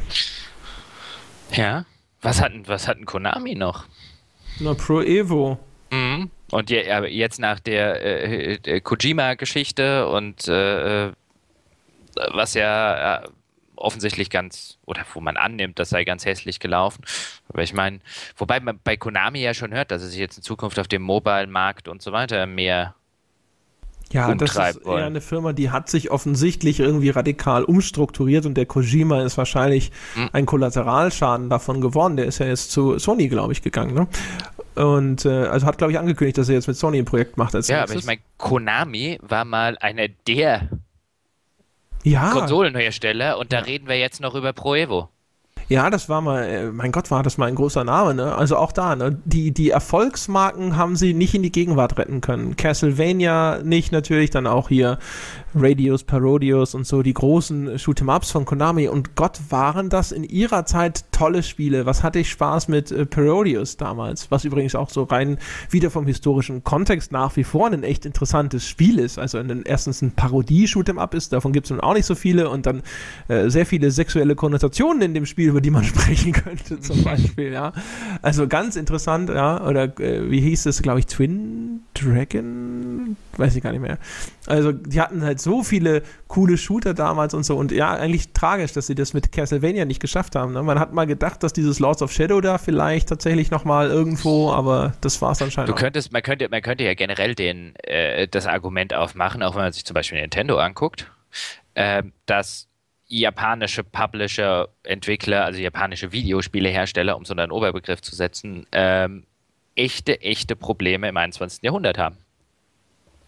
Die ja. sind alle nicht gut da reingekommen. Jetzt könnte natürlich jemand sagen, ja, aber was ist mit Sony? Aber Sony hat halt wahrscheinlich von den, den, den asiatisch äh, basierten herstellen das, das äh, äh, am besten ausgebaute Netz äh, außerhalb Japans. Ich wollte gerade sagen, also da äh, müsste man jetzt mal schauen, ja. ne? die, die Sony-Sachen, wo kommen sie denn her? Von Naughty Dog und von Sony Santa genau. Monica und so weiter und so fort. Bei Nintendo müsste man natürlich eigentlich einhaken, dass die bis vor kurzem noch äh, also quasi ja Geld gedruckt haben mit ihrem Zeug. Ne? Denk an die Wii und denk auch vor allem an die Spiele, die mhm. Nintendo entwickelt hat für die Wii und für den, äh, den Nintendo DS. Ne? Also ihr Gehirnjogging, ihr Wii Fit, ihr Wii Sports und so weiter und so fort. Ja, also, aber der, der, der DS wirkt auf mich jetzt nicht mehr so ganz lebendig der 3DS, auch ich glaube, dem geht es noch ziemlich gut. Also ich glaube, dem geht's nicht, dem geht's nicht äh, äh, schlecht, aber an dem Punkt, wo, wo sie mal echt viele DS-Spiele, ich meine, die, die, die, die killen halt die ganzen Handyspiele früher oder später. Naja, das Ding ist natürlich, dass sie ja schon beim DS hat man festgestellt, auf, dass sich die Nintendo-Spiele aber noch verkaufen. Die Third-Party-Hersteller waren natürlich ja. diejenigen, die dann sehr ernüchtert waren und diese Plattform dann auch meistens relativ genau. schnell wieder fallen lassen. Und das und ist natürlich trotz alledem, also selbst wenn diese Nintendo-Spiele sich noch gut verkaufen, meistens kein gutes Zeichen. Aber die, die installierte Basis vom 3DS und so weiter und so fort ist halt immer noch extrem stark. Also das ist noch immer eine sehr erfolgreiche Plattform. Die Wii U ist natürlich jetzt genau wie vor ihr der GameCube so ein, so ein Ding. Aber da, wer weiß, vielleicht holen sie die Kohlen nochmal aus dem Feuer. Man hat damals beim GameCube genauso gesagt, so, oh, Nintendo am Ende, ui, das war's. Und die haben so viel Kohle auf der hohen Kante und so. Also theoretisch hat die Firma locker noch äh, eine Konsolengeneration, wenn nicht zwei, um das Ruder nochmal rumzureißen. Man ist ja sehr gespannt. Auch da könnte 2016 oder sollte 2016 ja eine Ankündigung ja. zu diesem NX Ich wollte gerade sagen, irgendwas, muss da passieren. Das Schlimme ist, dass Nintendo dummerweise bislang ja bewiesen hat, dass sie erstens keinerlei Scheu haben, innovativ zu sein, aber andererseits auch meistens die Zeichen der Zeit sehr gut lesen können. Und da habe ich jetzt als großer, großer Nintendo-Fan eigentlich, also sei, vor allem jetzt hier über die Nostalgie-Kindheitsbrille, habe ich ja echt Angst, dass da am Ende so ein Mobile-Handy irgendwas Schnickschnack bei rauskommt. Das wäre furchtbar, wenn das äh, so in die Richtung ginge. Aber dann könnten sie die, die, die Zeichen der Zeit aber nicht sonderlich lesen. Also ich meine, eigentlich, also würde ich jetzt sagen, müsstest du als Nintendo wahrscheinlich den, den mobilen Markt, nimm noch so viel mit wie geht, aber gegen, gegen äh, äh, Apple und Samsung hast du keinen Shot. Ich glaube ja auch nicht, dass die da so ein iPad oder sowas rausbringen oder so. Nein, aber eine, Spiel eine mobile Spielkonsole braucht keine in fünf Jahren mehr. Oder auch in drei Jahren nicht mehr, wenn wir ehrlich sind. Sie haben auch eine mobile Spielkonsole ja mit dem 3DS immer noch am Markt platziert, die durchaus noch okay ist. Also die werden sie jetzt nicht aufgeben. Nein, aber deswegen sage ich ja, zieh da noch so viel Geld raus wie geht. Aber in dem Bereich weiterzuentwickeln, erscheint mir töricht. Ja, ich habe eher irgendwie, weiß ich nicht, also keine Ahnung, sie sind mit, die Wii U war ja so ein Ding, wo ich ja so dachte, okay, diesen allgemeinen Tablet-Trend irgendwie aufzugreifen, das mit diesem äh, Gamepad, weißt du, was ja auch wie so ein mhm. Tablet quasi da integriert hat oder sowas. Das äh, könnte ja durchaus clever sein und vielleicht sind sie da auch wieder schlauer als ich, der auch gedacht hat, dass der DS eine ziemliche Missgeburt war äh, und dann äh, kaum hätte falscher liegen können, ja. Ähm, äh, aber weiß ich nicht, also ob sie dann nicht vielleicht sowas, äh, ob sie das nicht weiterdenken und dann irgendwie sowas mit äh, ein Tablet, ein richtiges Tablet und dann zum Mitnehmen und weiterspielen oder sowas, keine Ahnung. Also ich habe so ein bisschen Angst, dass sie diesmal auf eine echt komische Idee kommen, weil sie vielleicht versuchen, Trends aufzugreifen, die sie nicht wirklich verstehen oder die sie nicht wirklich begleiten können ich, ich glaube halt bei den, also das wäre zumindest ein Argument, was man aufmachen könnte. Also wäre zu, zu äh, vermessen zu sagen, dass ich glaube, dass das stimmt, aber ähm, wenn man sich die Situation von japanischen Herstellern anguckt, ähm, scheinen die ein, ein Problem damit zu haben, über ihren eigenen Markt hinauszudenken das ist ja auch was, was man, was man generell durch den, durch den sehr ab, lange Zeit kulturell sehr abgeschotteten japanischen Markt oder die japanische Gesellschaft, ähm, generell japanischen Unternehmen nachsagt, dass sie da ein bisschen ein Problem haben. Und ich finde gerade im Spielebereich, wenn du dir jetzt eben die Capcoms anguckst, die Konamis, die so, sobald das, was in Japan gelaufen ist, ist man eine ganze Zeit lang auch relativ automatisch im Rest der Welt gelaufen. Und sobald das aufgehört hat, hatten die ein Problem. Also sobald es darum ging, Spiele für einen globalen Markt zu machen, ähm, hatte, hatten japanische Hersteller ein Problem dann, wenn die Spiele, die sie für ihren eigenen Markt gemacht haben, nicht mehr automatisch auch global waren. Und ich habe halt den Eindruck, ob das jetzt eine Wii U ist bei, bei Nintendo, ob das die Sachen sind, die, die Konami teilweise versucht hat oder auch Capcom, die haben da nicht wirklich ähm, wirklich eine Idee, weil vielleicht auch an den entscheidenden, deswegen sage ich vielleicht, ähm, äh, an den entscheidenden Punkten und neuralgischen Punkten vielleicht Leute sitzen, die halt, was ja bei japanischen Unternehmen häufiger der Fall ist, ähm, den ausländischen Markt einfach nicht gut genug kennen. Ja, durchaus möglich. Deswegen haben ja auch sehr viele von den japanischen Firmen jetzt äh, versucht, ihre Spielereien dann eben an westliche Entwickler abzugeben, in der Hoffnung, dass das dann irgendwie diese Reihen vielleicht doch nochmal äh, attraktiv macht. Also gerade Konami zum Beispiel, die ja Silent Hill dann an westliche Entwickler abgetreten haben ich glaube, die letzten äh, paar äh, Silent Hills oder so, die kamen dann immer natürlich so ein bisschen äh, mit, mit Führung aus Japan oder sowas. Die kamen ja dann von irgendwelchen westlichen Entwicklerfirmen, also Homecoming zum Beispiel und mhm. auch das andere Downpour hieß es, glaube ich. Ähm, aber das hat den Reihen dann halt auch nicht so richtig auf die Füße geholfen. Aber man merkte dieses Bestreben oder auch, weiß nicht, ob es eine Einsicht war oder eine Vermutung oder was auch immer, also dass sie, dass sie schon das Gefühl hatten anscheinend, dass die japanischen Entwicklerteams vielleicht nicht das richtige Mittel waren und haben dann versucht, das eben zu lösen, indem sie ja eben US-Teams oder äh, europäische Teams oder wen auch immer engagiert haben, um das umzusetzen. Auch das hat es jetzt aber nicht gerissen. Also echt schwierig offensichtlich hat sich da so ein bisschen der, der, der Geschmack einfach sehr stark gedreht. Das ist natürlich schwierig. Also wir haben ja auch schon in der Folge über deutsche Entwickler darüber gesprochen, wie schwer die es auf dem internationalen Markt schon immer gehabt haben. Früher hauptsächlich natürlich auch wegen den mangelhaften Vertriebsstrukturen und wenig Zugang zum US-Markt und so weiter und so fort. Aber es ist halt, ja. es halt glaube ich, auch ein bisschen ein, ein, ein, anderer Anspruch, wenn du jetzt ein, wenn du jetzt ein, ein äh, einen, einen, westlichen Entwickler nimmst, nimm jetzt zum Beispiel Ubisoft, haben wir schon oft genug über, über Ubisoft-Formel und äh, solche Sachen geredet. Ubisoft geht halt hin und sagt, wir veröffentlichen einmal im Jahr ein Assassin's Creed. Wir veröffentlichen einmal im Jahr ein Far Cry. Ähm, und da gibt es kein, kein kulturelles, ich meine, das ist ja das, worüber wir uns immer beschweren, äh, dass da niemand sitzt und sagt, aber können wir nicht mal was Neues machen? Und ich glaube, wenn du dir japanische Spiele anguckst, hast du sehr häufig eine Kultur, in der die Entwickler was Neues machen. Das ist ja eins der Probleme, die zum Beispiel jetzt in Final Fantasy als eine bekannte Marke irgendwann in einem globalen Markt bekommen hat, ist nämlich, dass das als Franchise, jedes Spiel ist anders. Jedes Spiel, also du hast ja nicht mehr diesen Big Mac Wiedererkennungswert bei Final Fantasy. Und das haben japanische Spiele gerne. Dass das zwar eine Reihe ist, aber alles anders funktioniert und alles irgendwo ein bisschen anders spielt und ähm, du, ja, du ja nicht diese, diese Verfranchisierung hast, wie jetzt bei einem Assassin's Creed oder bei einem Far Cry.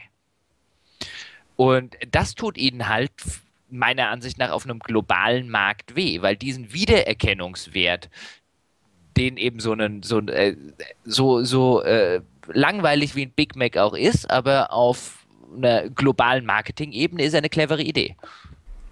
Wäre interessant äh, zu wissen, ob das so ein kultureller Effekt ist. Also ich, äh, vielleicht oute ich mich jetzt für Kenner der japanischen Kultur als totalen äh, Ignoranten oder so.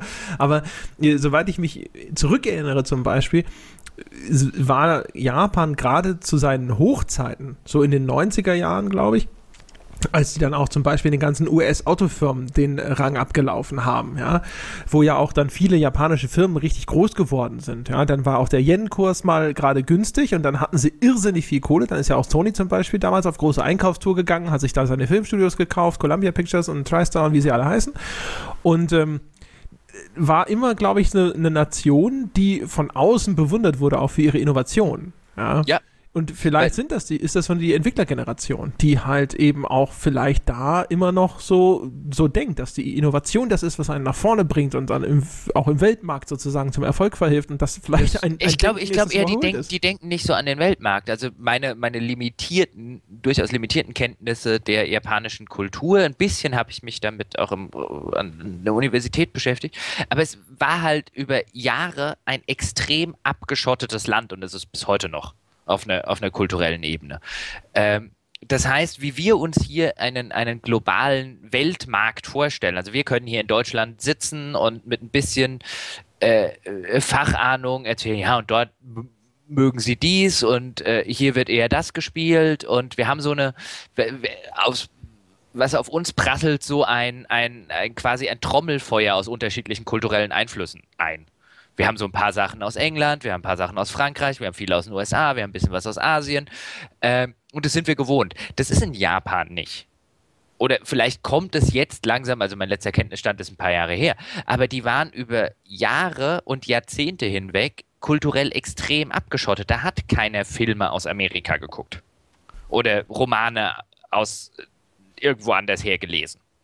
Ja, historisch gesehen, so als Inselnation, wahrscheinlich sogar äh, so rein geschichtlich gesehen, teilweise über Jahrhunderte eher isoliert gewesen. Die waren halt extrem nach dem Zweiten Weltkrieg isoliert. Also äh, selbst isoliert. Das haben die sich quasi selber auferlegt. Ich meinte frühere würde, Geschichte noch. Äh, okay, aber halt so quasi die Popkulturgeschichte, also 20. Jahrhundert, war halt Japan bis äh, in, die, in das Endstadium der Globalisierung hinein äh, kulturell extrem abgeschottet. Das heißt, die haben, die haben auch zum Beispiel noch in den 80ern und 90ern, ähm, wenn, wenn, wenn du dir da japanische Spiele anguckst oder überhaupt japanische Animes, japanische Mangas, was es auch immer ist aus der Zeit, die waren halt ausschließlich eigentlich für den Hausmarkt gebaut. Ähm, Und früher und, hat er ja auch noch gereicht. Ne? Also bei äh, den Verkaufszahlen und, von äh, früheren äh, Spielen und so. Früher war es ja noch sogar so, dass man geschaut hat, so, oh, hier in Japan und so, ne? Weißt ja, die hm. Geschichten, dass sich, dass es schulfrei gab, wenn eine neue Nintendo-Konsole auf den Markt kam, weil halt die gesamte japanische Jugend dahin gedrängt ist und so. Und auch da natürlich, also die Zeiten sind wahrscheinlich vorbei.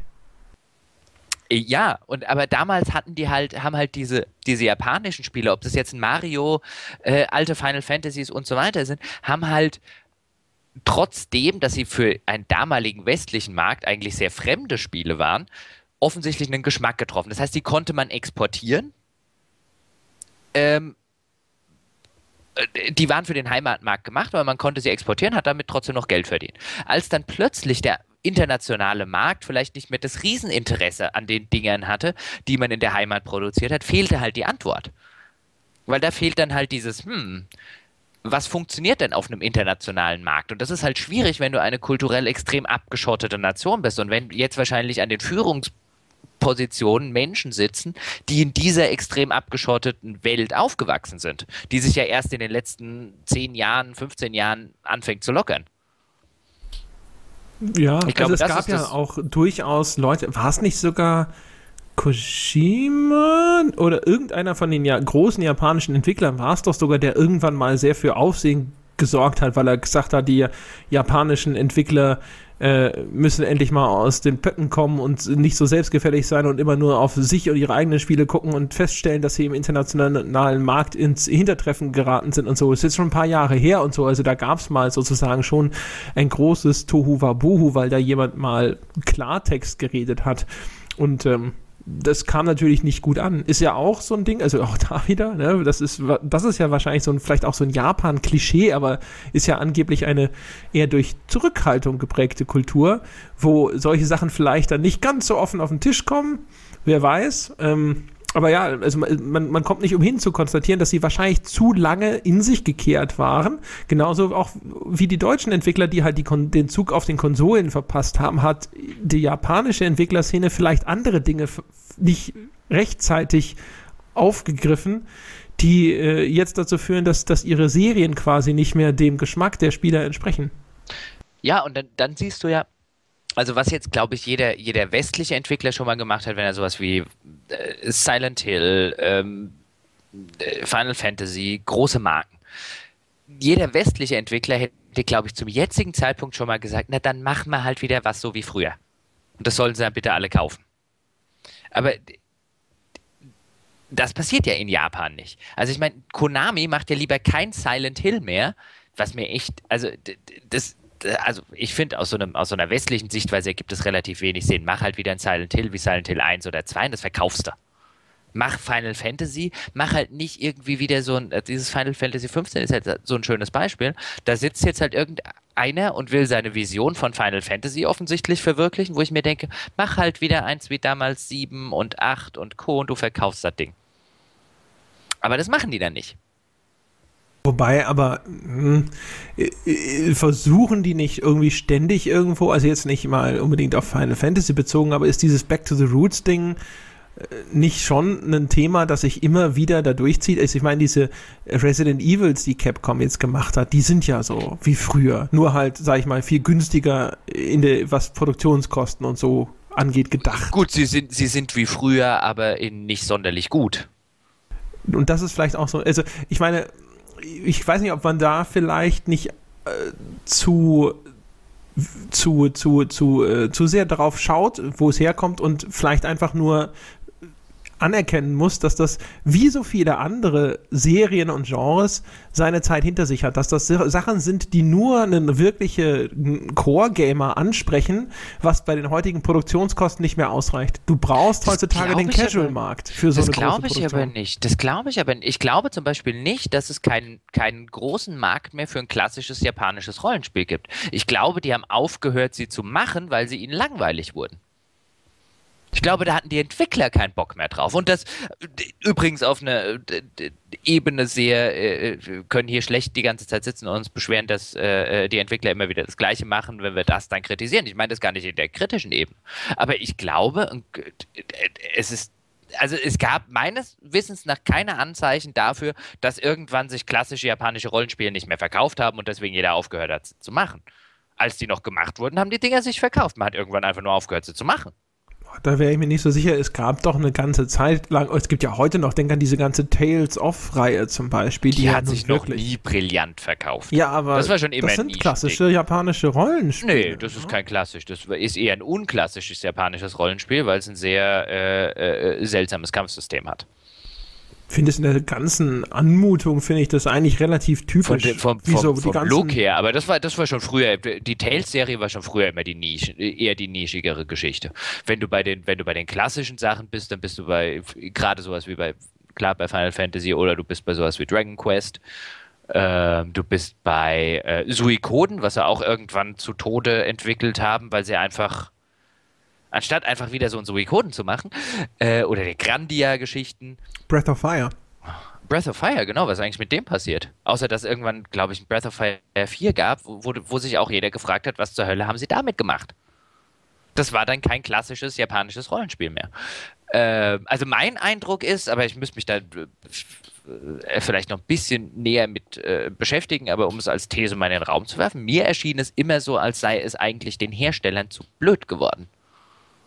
Ich würde eher vermuten, dass sie, dass sie, dass sie in irgendeiner Form Trends hinterhergelaufen sind. Ob das jetzt tatsächlich ein Zwang gewesen ist, also dass tatsächlich sich der Markt so entwickelt hat, dass sie gar keine andere Wahl hatten, als zumindest zu versuchen, das Ganze in irgendeiner Form zu verwestlichen oder zu irgendwie anzupassen und sie dann einfach die falschen Entscheidungen dabei getroffen haben äh, oder ob sie nur gedacht haben, sie müssten das tun und du insofern recht hast, dass sie das vielleicht besser nicht gemacht hätten.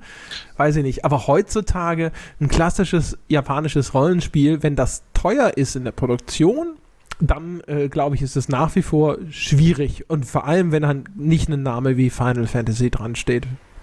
Äh, das bestimmt, aber ich bin mir ziemlich sicher, wenn Final Fantasy heute ein so ein bisschen back to the roots im Gameplay-Sinne gehen würde und einfach sagen, wir machen mal wieder ein richtig klassisches Final Fantasy. Also du meinst was so das Spielprinzip angeht. Nein, du, du kannst ja super aussehen dabei. Aber wo du halt, wenn du halt sagst, wir machen äh, die klassische, das klassische Active Time Battle System, was sie früher hatten, und halt ein richtiges klassisches japanisches Rollenspiel vom Spielprinzip. Was jetzt die Perspektive ist, ist, äh, glaube ich, fürs Spielprinzip relativ zweitrangig. Ich glaube, das würden die verkaufen. Ich bin mir sogar sehr sicher, dass sie das verkaufen würden. Ich bin mir nicht sicher, ob sie ihr Final Fantasy 15 verkaufen, von dem, äh, was jetzt auch wieder eins dieser Spiele ist, von dem ich bis jetzt noch nicht weiß, was es eigentlich für ein Spiel ist. Es sieht nicht aus wie ein Rollenspiel. Es sieht halt Keine Ahnung, was das ist. Ja, aber das, ich weiß nicht, ich finde, das hat halt auch schon wieder so ein bisschen diese Anmutung von japanische Firma versucht, westlichen Geschmack irgendwo zu simulieren, weiß aber nicht so genau, was ihn wirklich auszeichnet. Wie er funktioniert, ja. ja.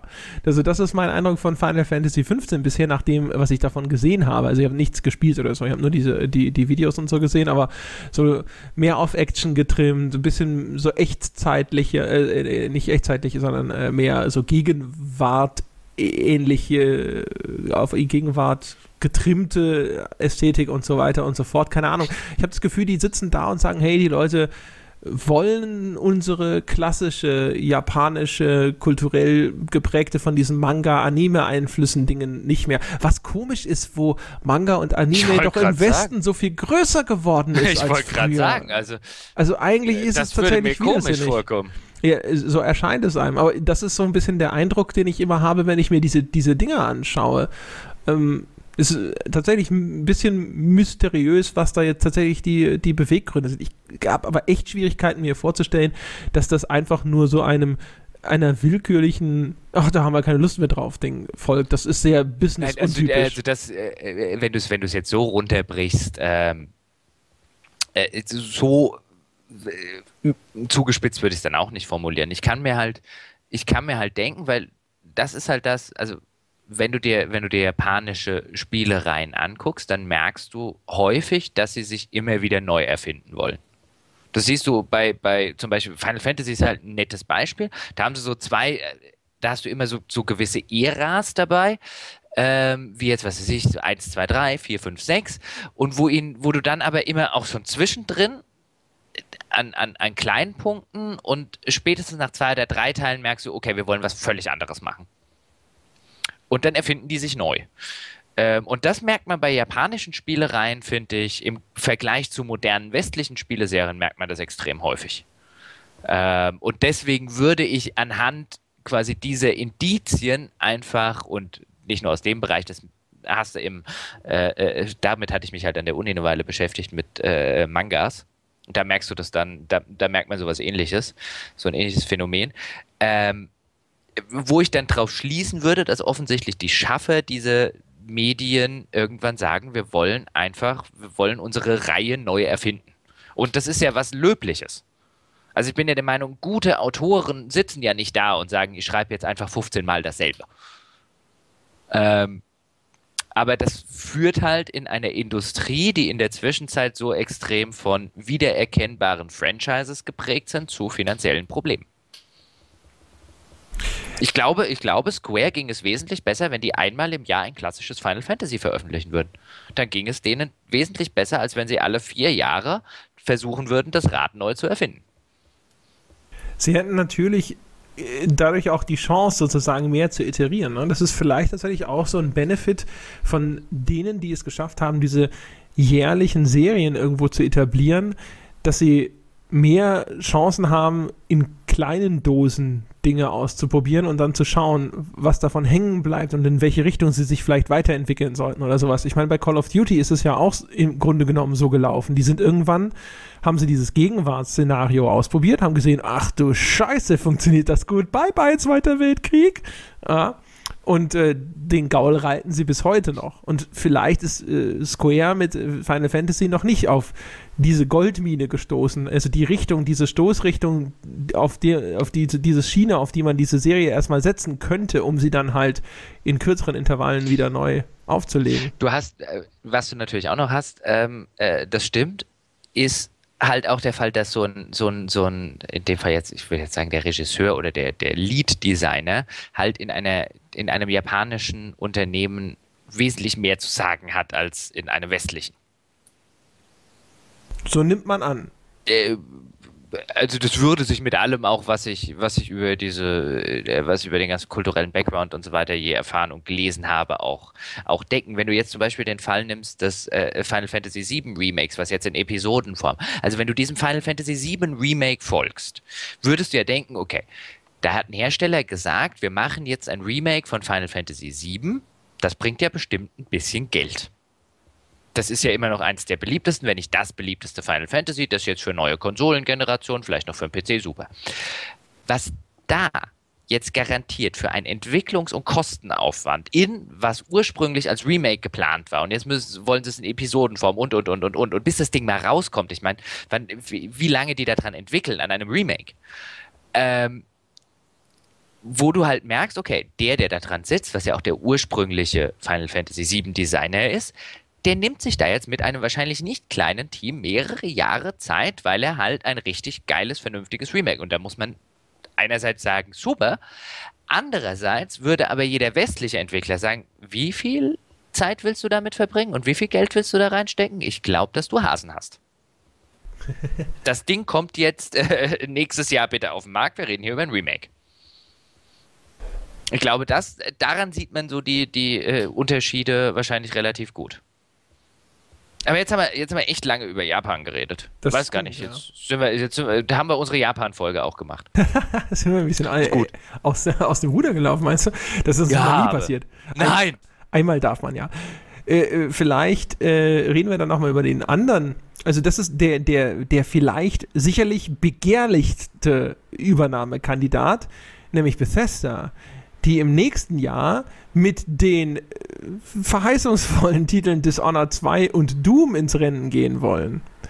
Und ja, auch gut, Bethesda ist natürlich so ein, ist so ein Take-Two-Kandidat. Ne? Die haben so eine Bank, ja, so eine Bank im Sinne, in Form von Elder Scrolls, was ihnen jedes Mal wieder richtig Kohle in die Kasse spült. Ich weiß auch gar nicht, wie groß ist dieses Cinemax Media? Sind die da safe? Ich glaube, die sind schon ziemlich, ich glaube, die sind sehr safe.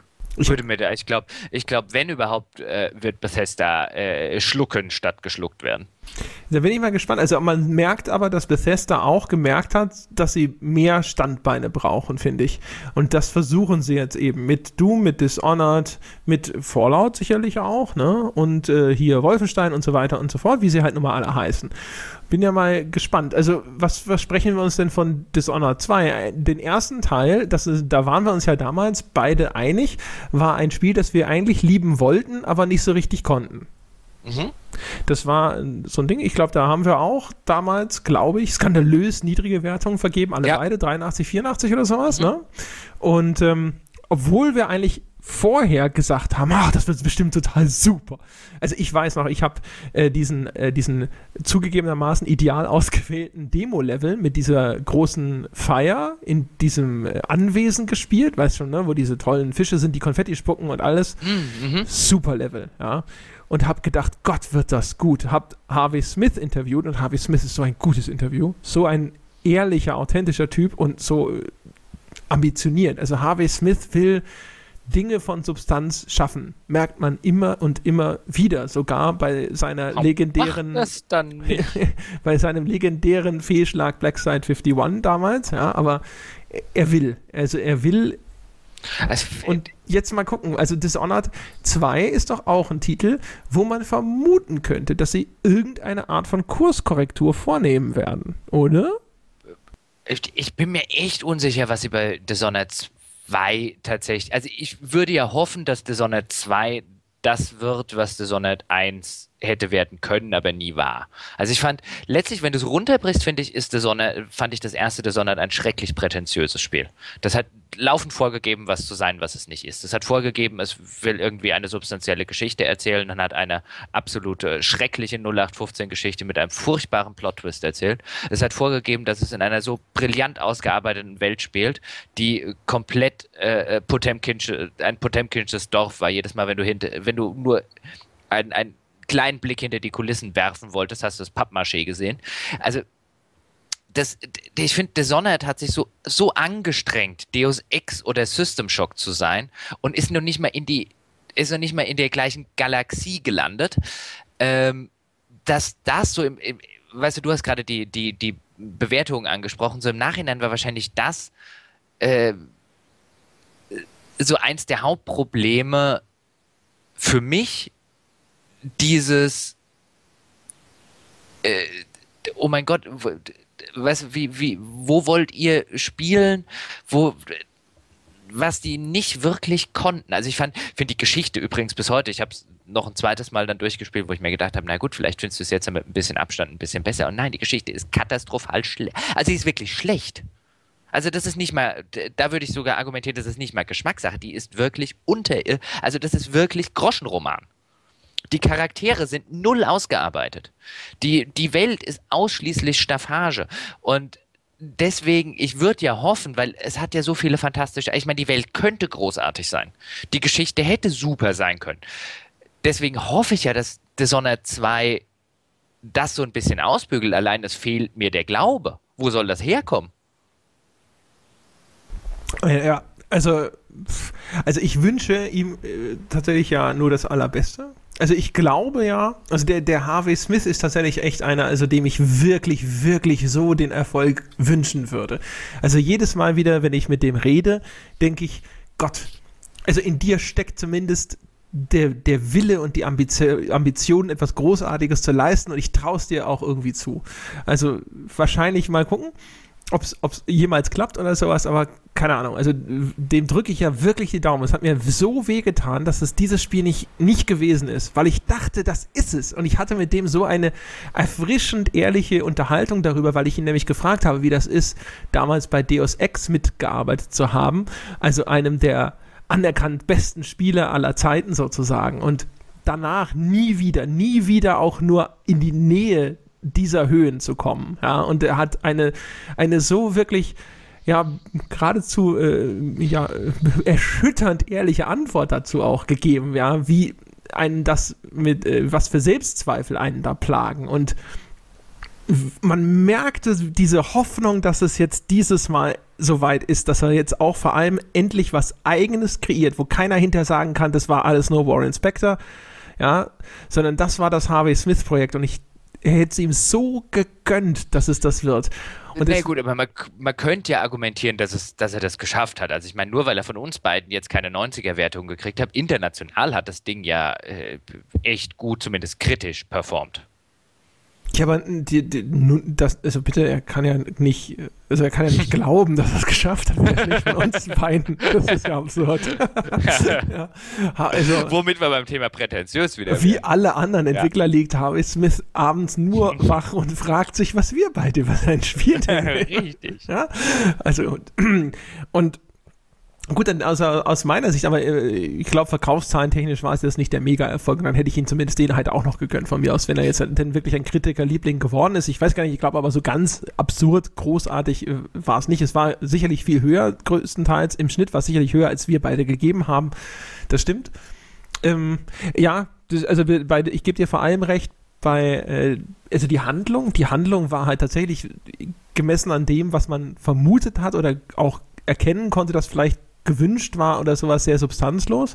Ich verstehe zum Beispiel auch nicht immer, wie man im, immer wieder auf die Idee kommt, so einsame Rächergeschichten zu erzählen und das dann aber irgendwo mit so einer Widerstandsbewegung oder sowas Ähnlichem zu verknüpfen, wo dann diese ganzen anderen und du bist auf einmal Teil von so einem Club oder sowas. Erzähl doch eine einsame Rächergeschichte. Der ist einsam, ja? ja?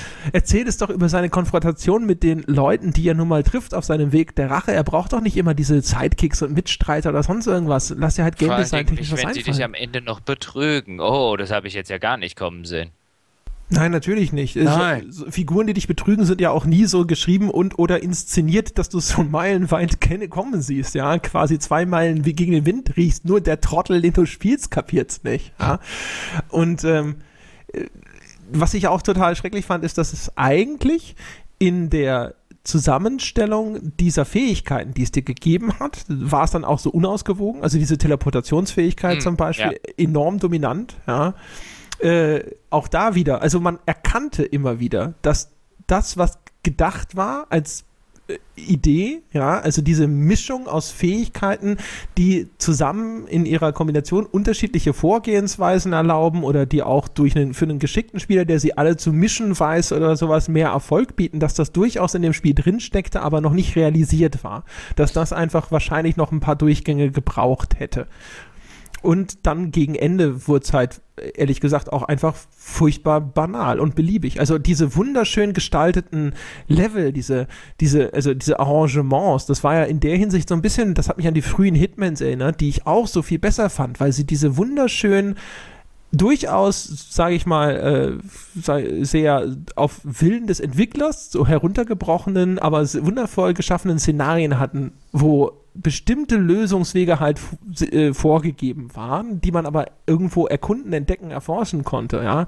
Und die das Ganze dadurch irgendwie viel faszinierender gemacht haben.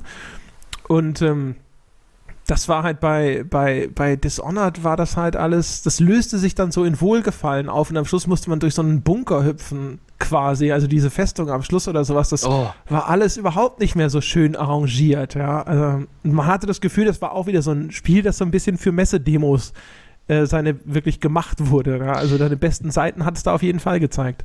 Also äh, das ist ja das, was ich vorher mit, mit prätentiös meine, was, was vielleicht insofern eine unfaire Kritik ist, äh, weil, sie, weil sie implizieren könnte, dass jemand da sitzt und, und das irgendwie absichtlich macht. Aber äh, ich meinte es auf, auf der Ebene und ich finde, das trifft halt auf der Sonne echt ganz gut zu, ist ein, da, da, wollte ja offensichtlich jemand. Ich glaubte das ja auch alles mit Harvey Smith, mit dem habe ich jetzt persönlich noch nicht geredet, aber so wie er, kling, wie er in deinen Schilderungen klingt, ist das ein Mensch, dem ich sehr gönnen würde, dass er Erfolg hat. Aber es wirkt so, als seien da Leute mit vielen Ideen und Ambitionen dran gewesen, aber mit nicht genug Können. In dem Fall. In dem spezifischen Fall. Weil jemandem das Können abzusprechen, dann ist jetzt auch, äh, äh, muss man ja vorsichtig sein. Aber vom, vom Endresultat sind halt einfach zu viele Dinge nicht gut genug gewesen.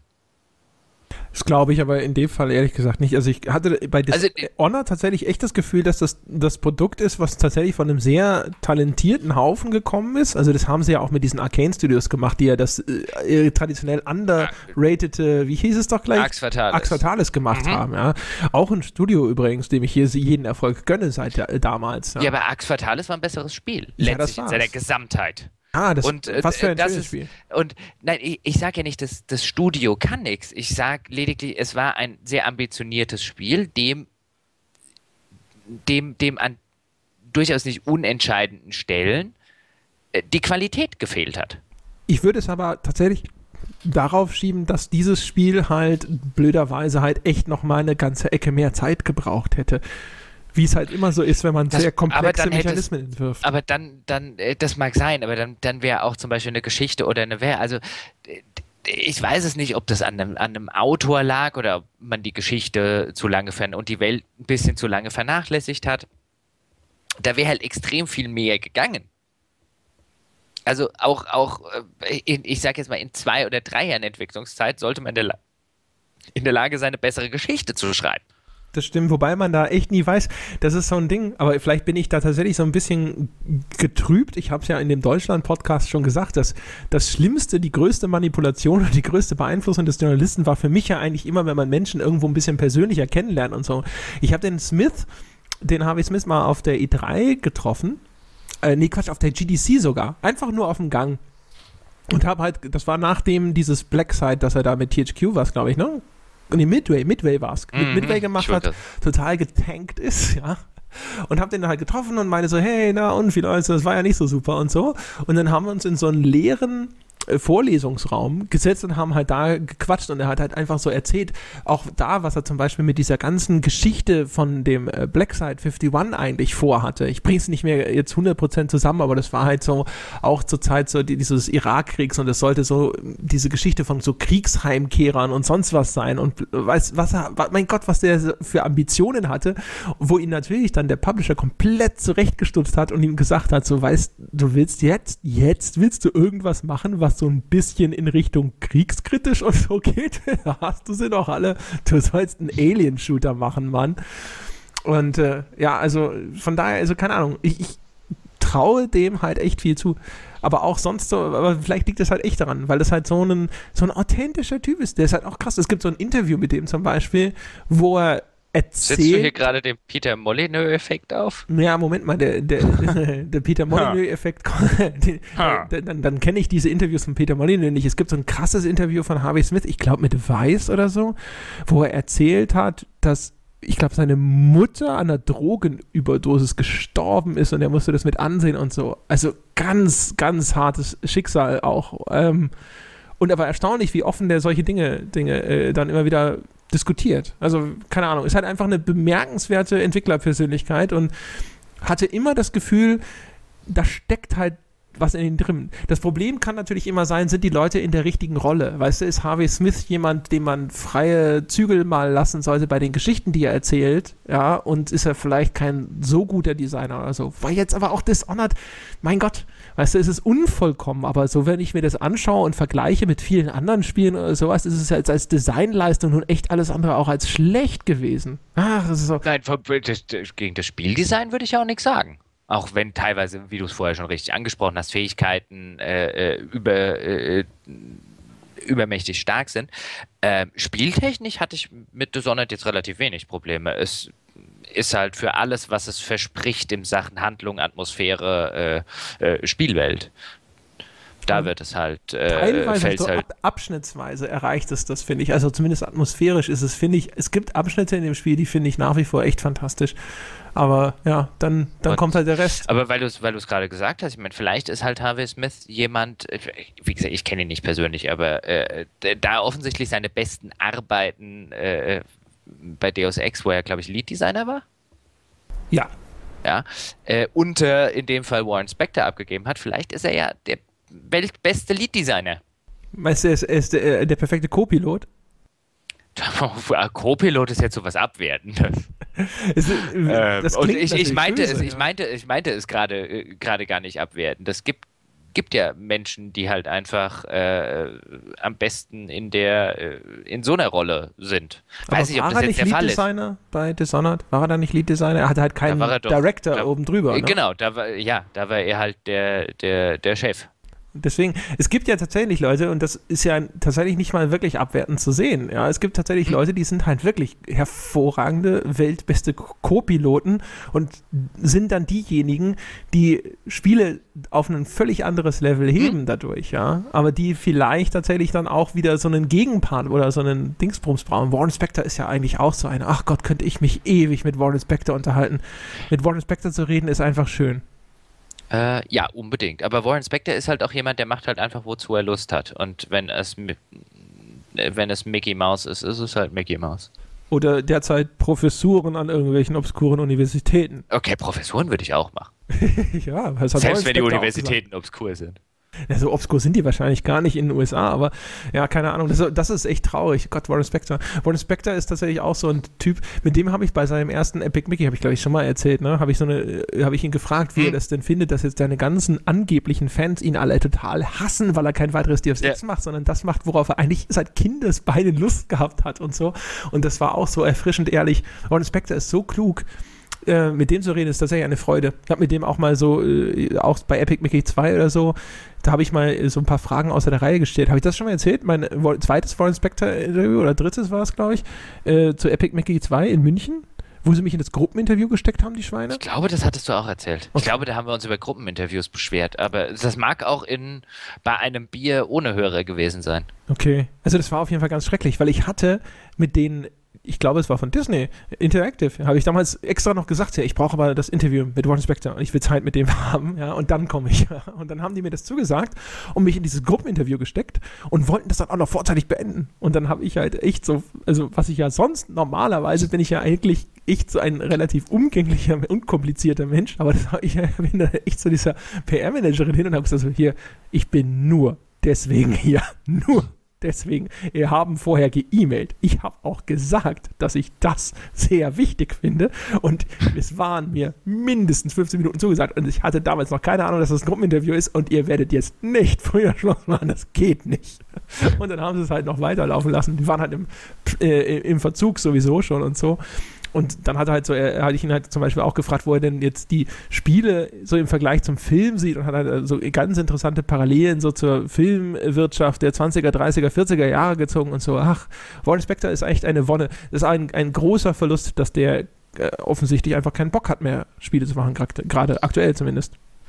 Und wenn man zumindest sich seinen Blog, wobei ich nicht weiß, ob er da jetzt in, in wahrscheinlich in den letzten zwei Jahren oder sowas äh, äh, drauf geschrieben hat. Äh, aber zumindest die Einträge, als er noch regelmäßig welche geschrieben hat, die wirkten sehr desillusioniert. Was ja, die Spielebranche angeht. Ja. Also der, der äh, äh, ist wahrscheinlich einer der Leute, die tatsächlich äh, von sich behaupten dürfen, zu sagen, es war ihnen zu dumm. Das kann gut sein, ja. ja. Also ich habe auch, ich habe ihn auf Facebook und auch seine, seine Facebook-Postings, die natürlich jetzt auch jetzt in der Frequenz deutlich niedriger geworden sind und sowas. Also, aber wenn er dann halt mal so ein bisschen was über die Spielebranche schreibt und so, ist es teilweise auch, also es klingt äh, nicht, also äh, witzigerweise, es klingt gar nicht mal verbittert oder so, sondern er klingt halt immer wieder eher so ratlos. Ja, so, ah, wieso ist das denn so? Wieso ist das so?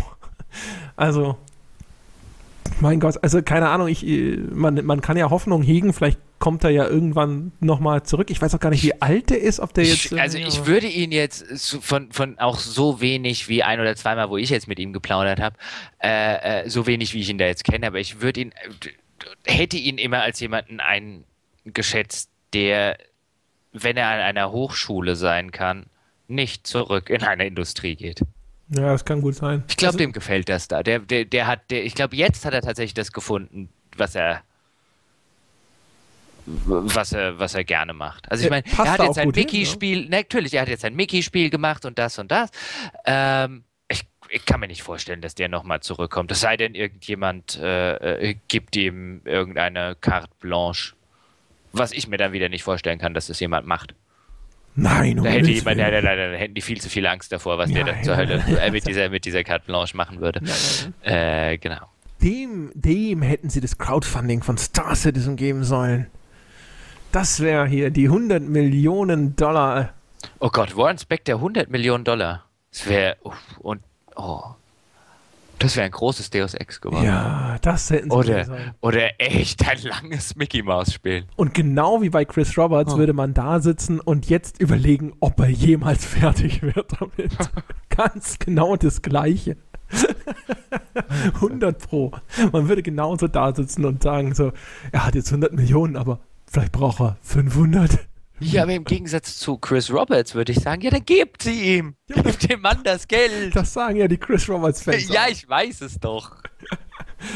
Ja, und äh, der Genau. zweite Titel auf äh, Bethesdas Karte nach wie vor Doom. Hast du die letzten Doom-Videos verfolgt, Jochen Geber, Nein. als großer Shooter-Fan? Selbstverständlich. Ja, ja, als, als, als Riesenshooter und äh, Doom-Fan. Nein, hab ich nicht. Okay, dann können wir nicht darüber sprechen, ob das, was wir da gesehen haben, tatsächlich. Ich bin mal sehr gespannt, ob sie mit, äh, mit dem Titel äh, tatsächlich nochmal irgendwo was reißen können. Bin sehr gespannt. Bei Doom scheinen sie auch so ein also sie haben ja mit Wolfenstein so einen Überraschungs-Achtungserfolg erzielt, ne? Indem sie so back to the basics, aber in ein eher modernes Gewand gekleidet gegangen sind. Und wir haben ja auch, glaube ich, schon Wolfenstein geadelt, indem wir auch gesagt haben, wir fanden es auch echt überraschend gut.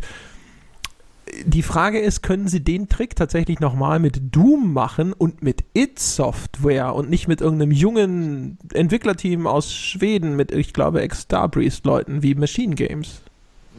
Naja, die Frage ist ja, wie sehr fungieren sie da tatsächlich nur, was sie ja offiziell sind, als Publisher oder wie sehr, ähm, äh, wie sehr reden sie da in Entwicklungen rein?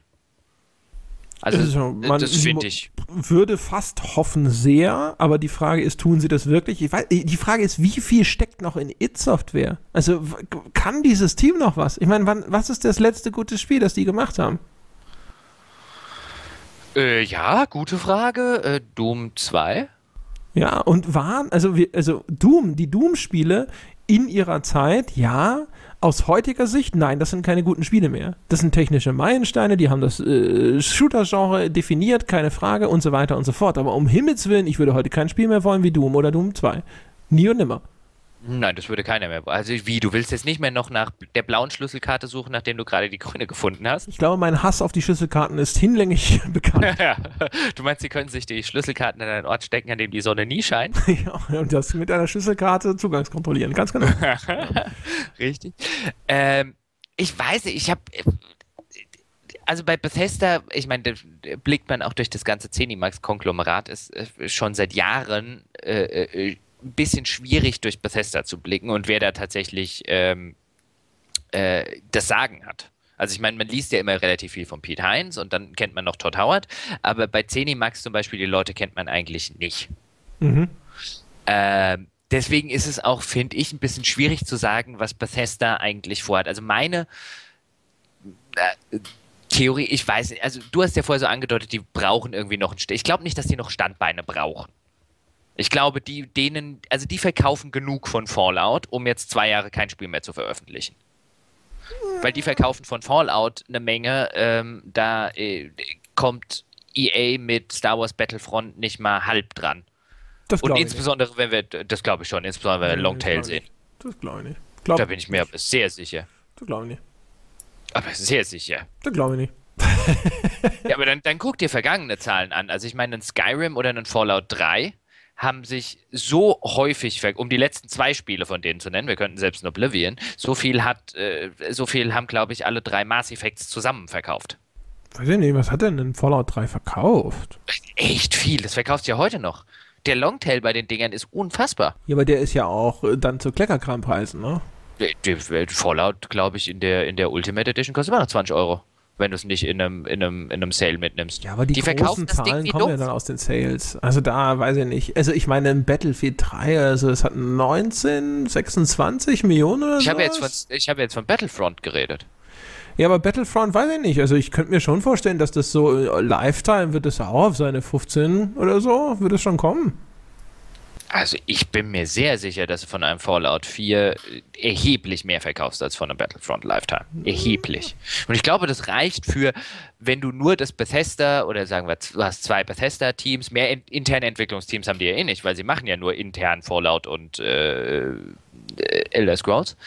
Ähm, damit könnten die ausgezeichnet leben. Ich glaube, die haben ich, oder ich könnte mir vorstellen, ich glaube, wäre zu viel gesagt, ich könnte mir vorstellen, dass Bethesda so ein Fall ist, wo Unternehmen neigen ja gerne mal dazu, sich selbst aufzublasen, um sich selbst Dinge zu tun zu geben.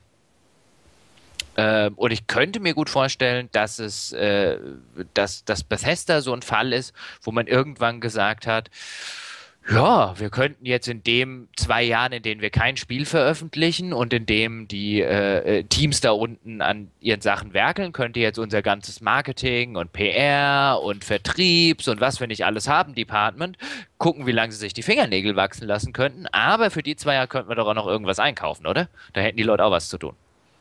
Ich glaube, ich könnte mir, ich könnte mir vorstellen, das ist so ein Fall. Das wird sicherlich auch damit reinspielen, dass der Apparat natürlich in irgendeiner Form im Gang sein muss. Aber Bethesda, mit dem, was sie da so tun, das wirkt für mich wie der typische Publisher, der sich umgeschaut hat und festgestellt hat, verdammt, also wir brauchen erstens eine kritische Masse, um in diesem Markt mithalten zu können. Und zweitens, sobald ein einziges Mal eines unserer Fallouts und oder unserer, insbesondere eines unserer Elder Scrolls Spiele aus irgendeinem Grund auf die Nase fällt, sind wir tot. Und deswegen brauchen wir, brauchen wir mehr. Das weiß ich nicht. Also ich, ich, würde, ich würde ja behaupten, dass ein Elder Scrolls oder ein Fallout kann nicht mehr auf die Nase fallen.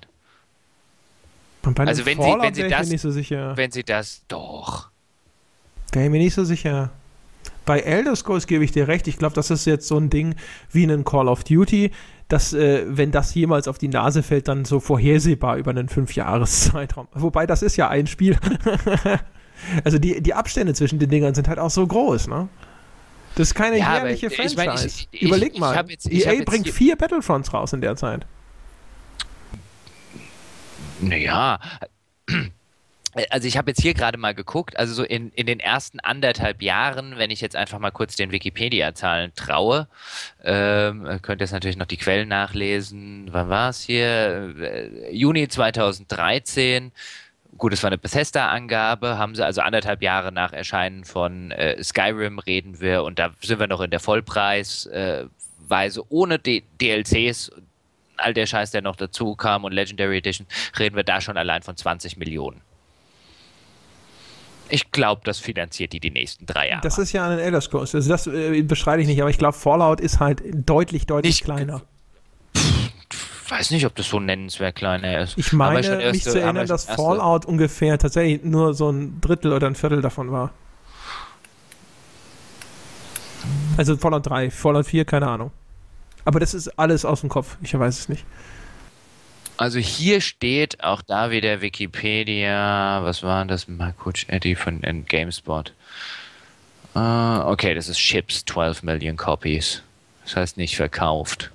Aber wenn sie 12 Millionen geschippt haben in den ersten 24 Stunden, dann haben sie die auch abverkauft bis, bis jetzt. Also ich glaube, da reden wir auch über 20 Millionen. Von Fallout 3? Von Fallout 4. Ach so, ja, ja, gut. Also wie gesagt, Fallout 3 zu äh, Dingsbums da. Aber ja, hey, more also ich, power ich, to ich, them. ja, ich glaube halt, die, die, die brauchen das nicht.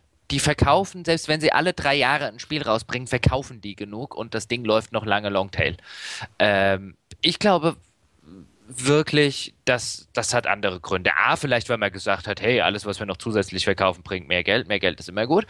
Ähm, und eben, dass, wie du so schön gesagt hast, der Apparat, äh, dass die Apparatschnicks im äh, Apparat gesagt haben, dass wir auch noch was zu tun brauchen in den drei Jahren, wenn gerade kein Spiel rauskommt. Oder ansonsten wollen wir auch sofort Jobs bei Bethesda, so wie wir eigentlich immer den, den Rockstar-Job wollten.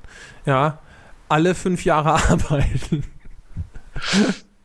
Ja, aber den hätte ich immer noch ganz gerne. Bei Bethesda ja. scheinen sie ja auf die Idee zu kommen, in der Zwischenzeit auch was zu tun. Ja, entsetzlich, schrecklich sowas. Ne? Ja, da, ja. Ähm, da kommen sie auch auf die Idee. Und zumindest bei Bethesda, was ich ja so schade finde, ist, dem Todd Howard, dem gönne ich ja eigentlich alles.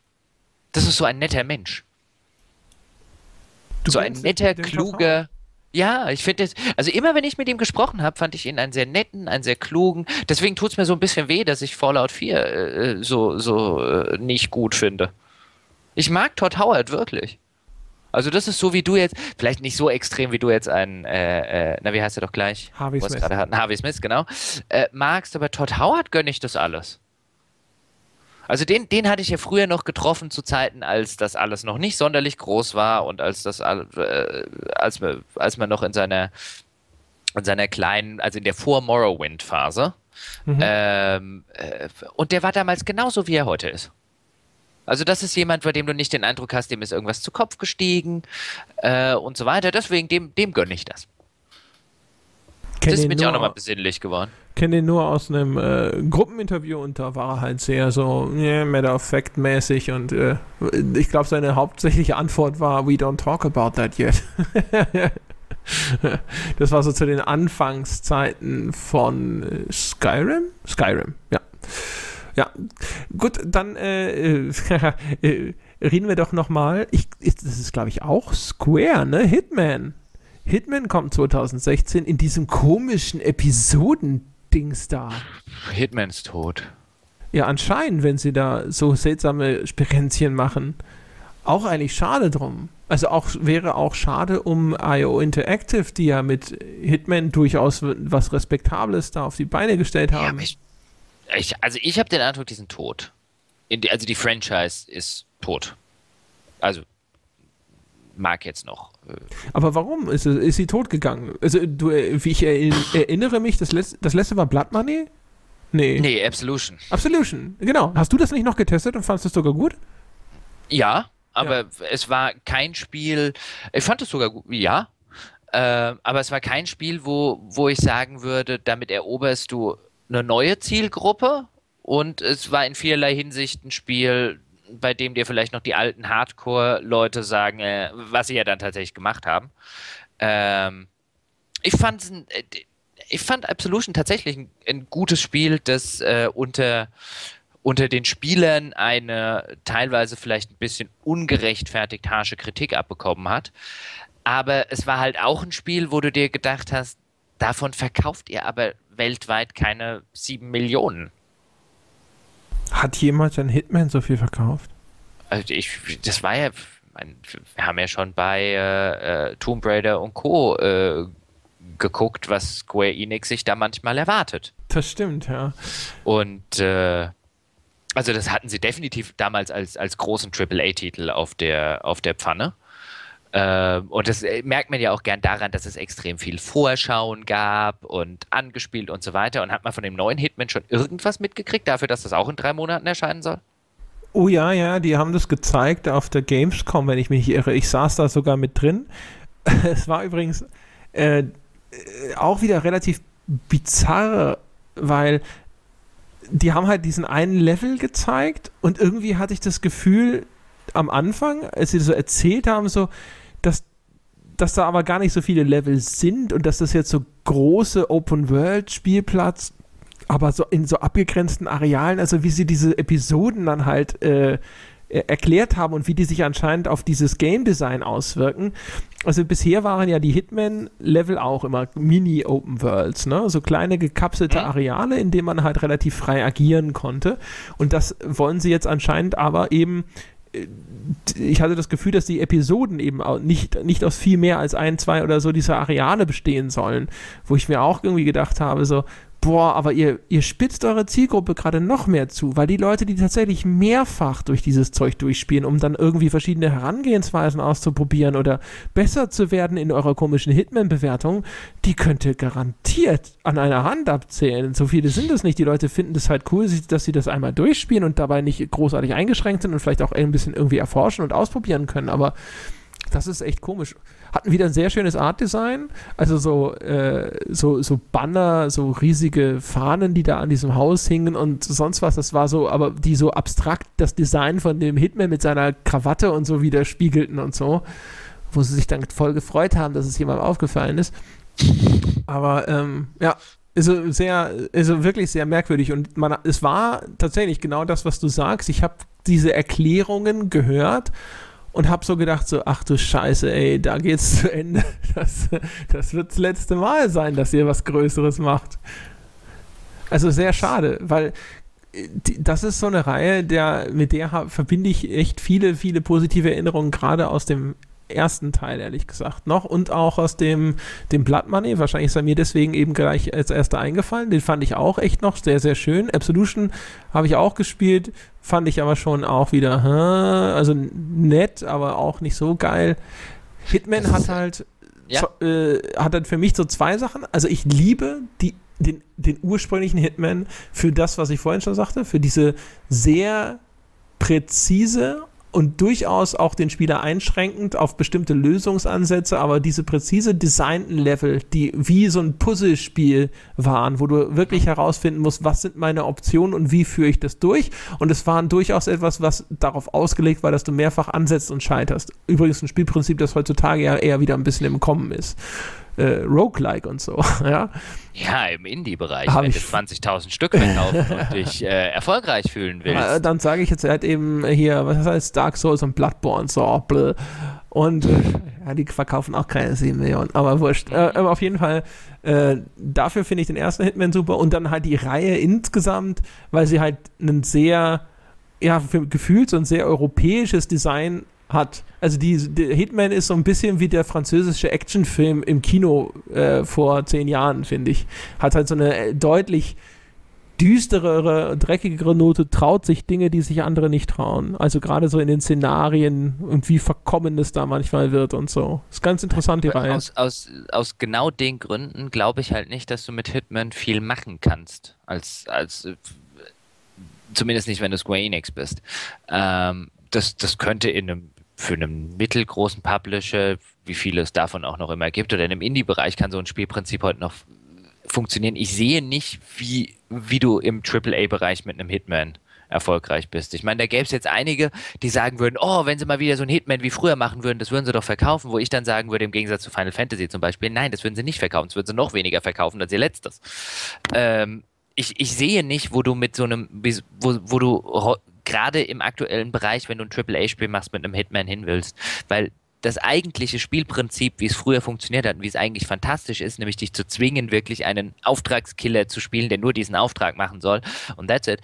Ähm, und, und dann so ein bisschen Trial and Error verfahren und äh, gucken, wie es funktioniert, damit dich ja keiner erwischt. Das funktioniert heute im AAA-Bereich nicht mehr. Das verkaufst du nicht. Und jeder Versuch, wenn du, wenn du aus so einer Ecke kommst, es dann auf eine breitere Basis zu stellen, sorgt in der Regel dafür, dass du es auch nicht verkaufst, aber dir noch die alten Fans aufs Dach hüpfen. Vermutlich, ja. Die Frage, die ich mir ja immer stelle, ist, was würde Ubisoft tun?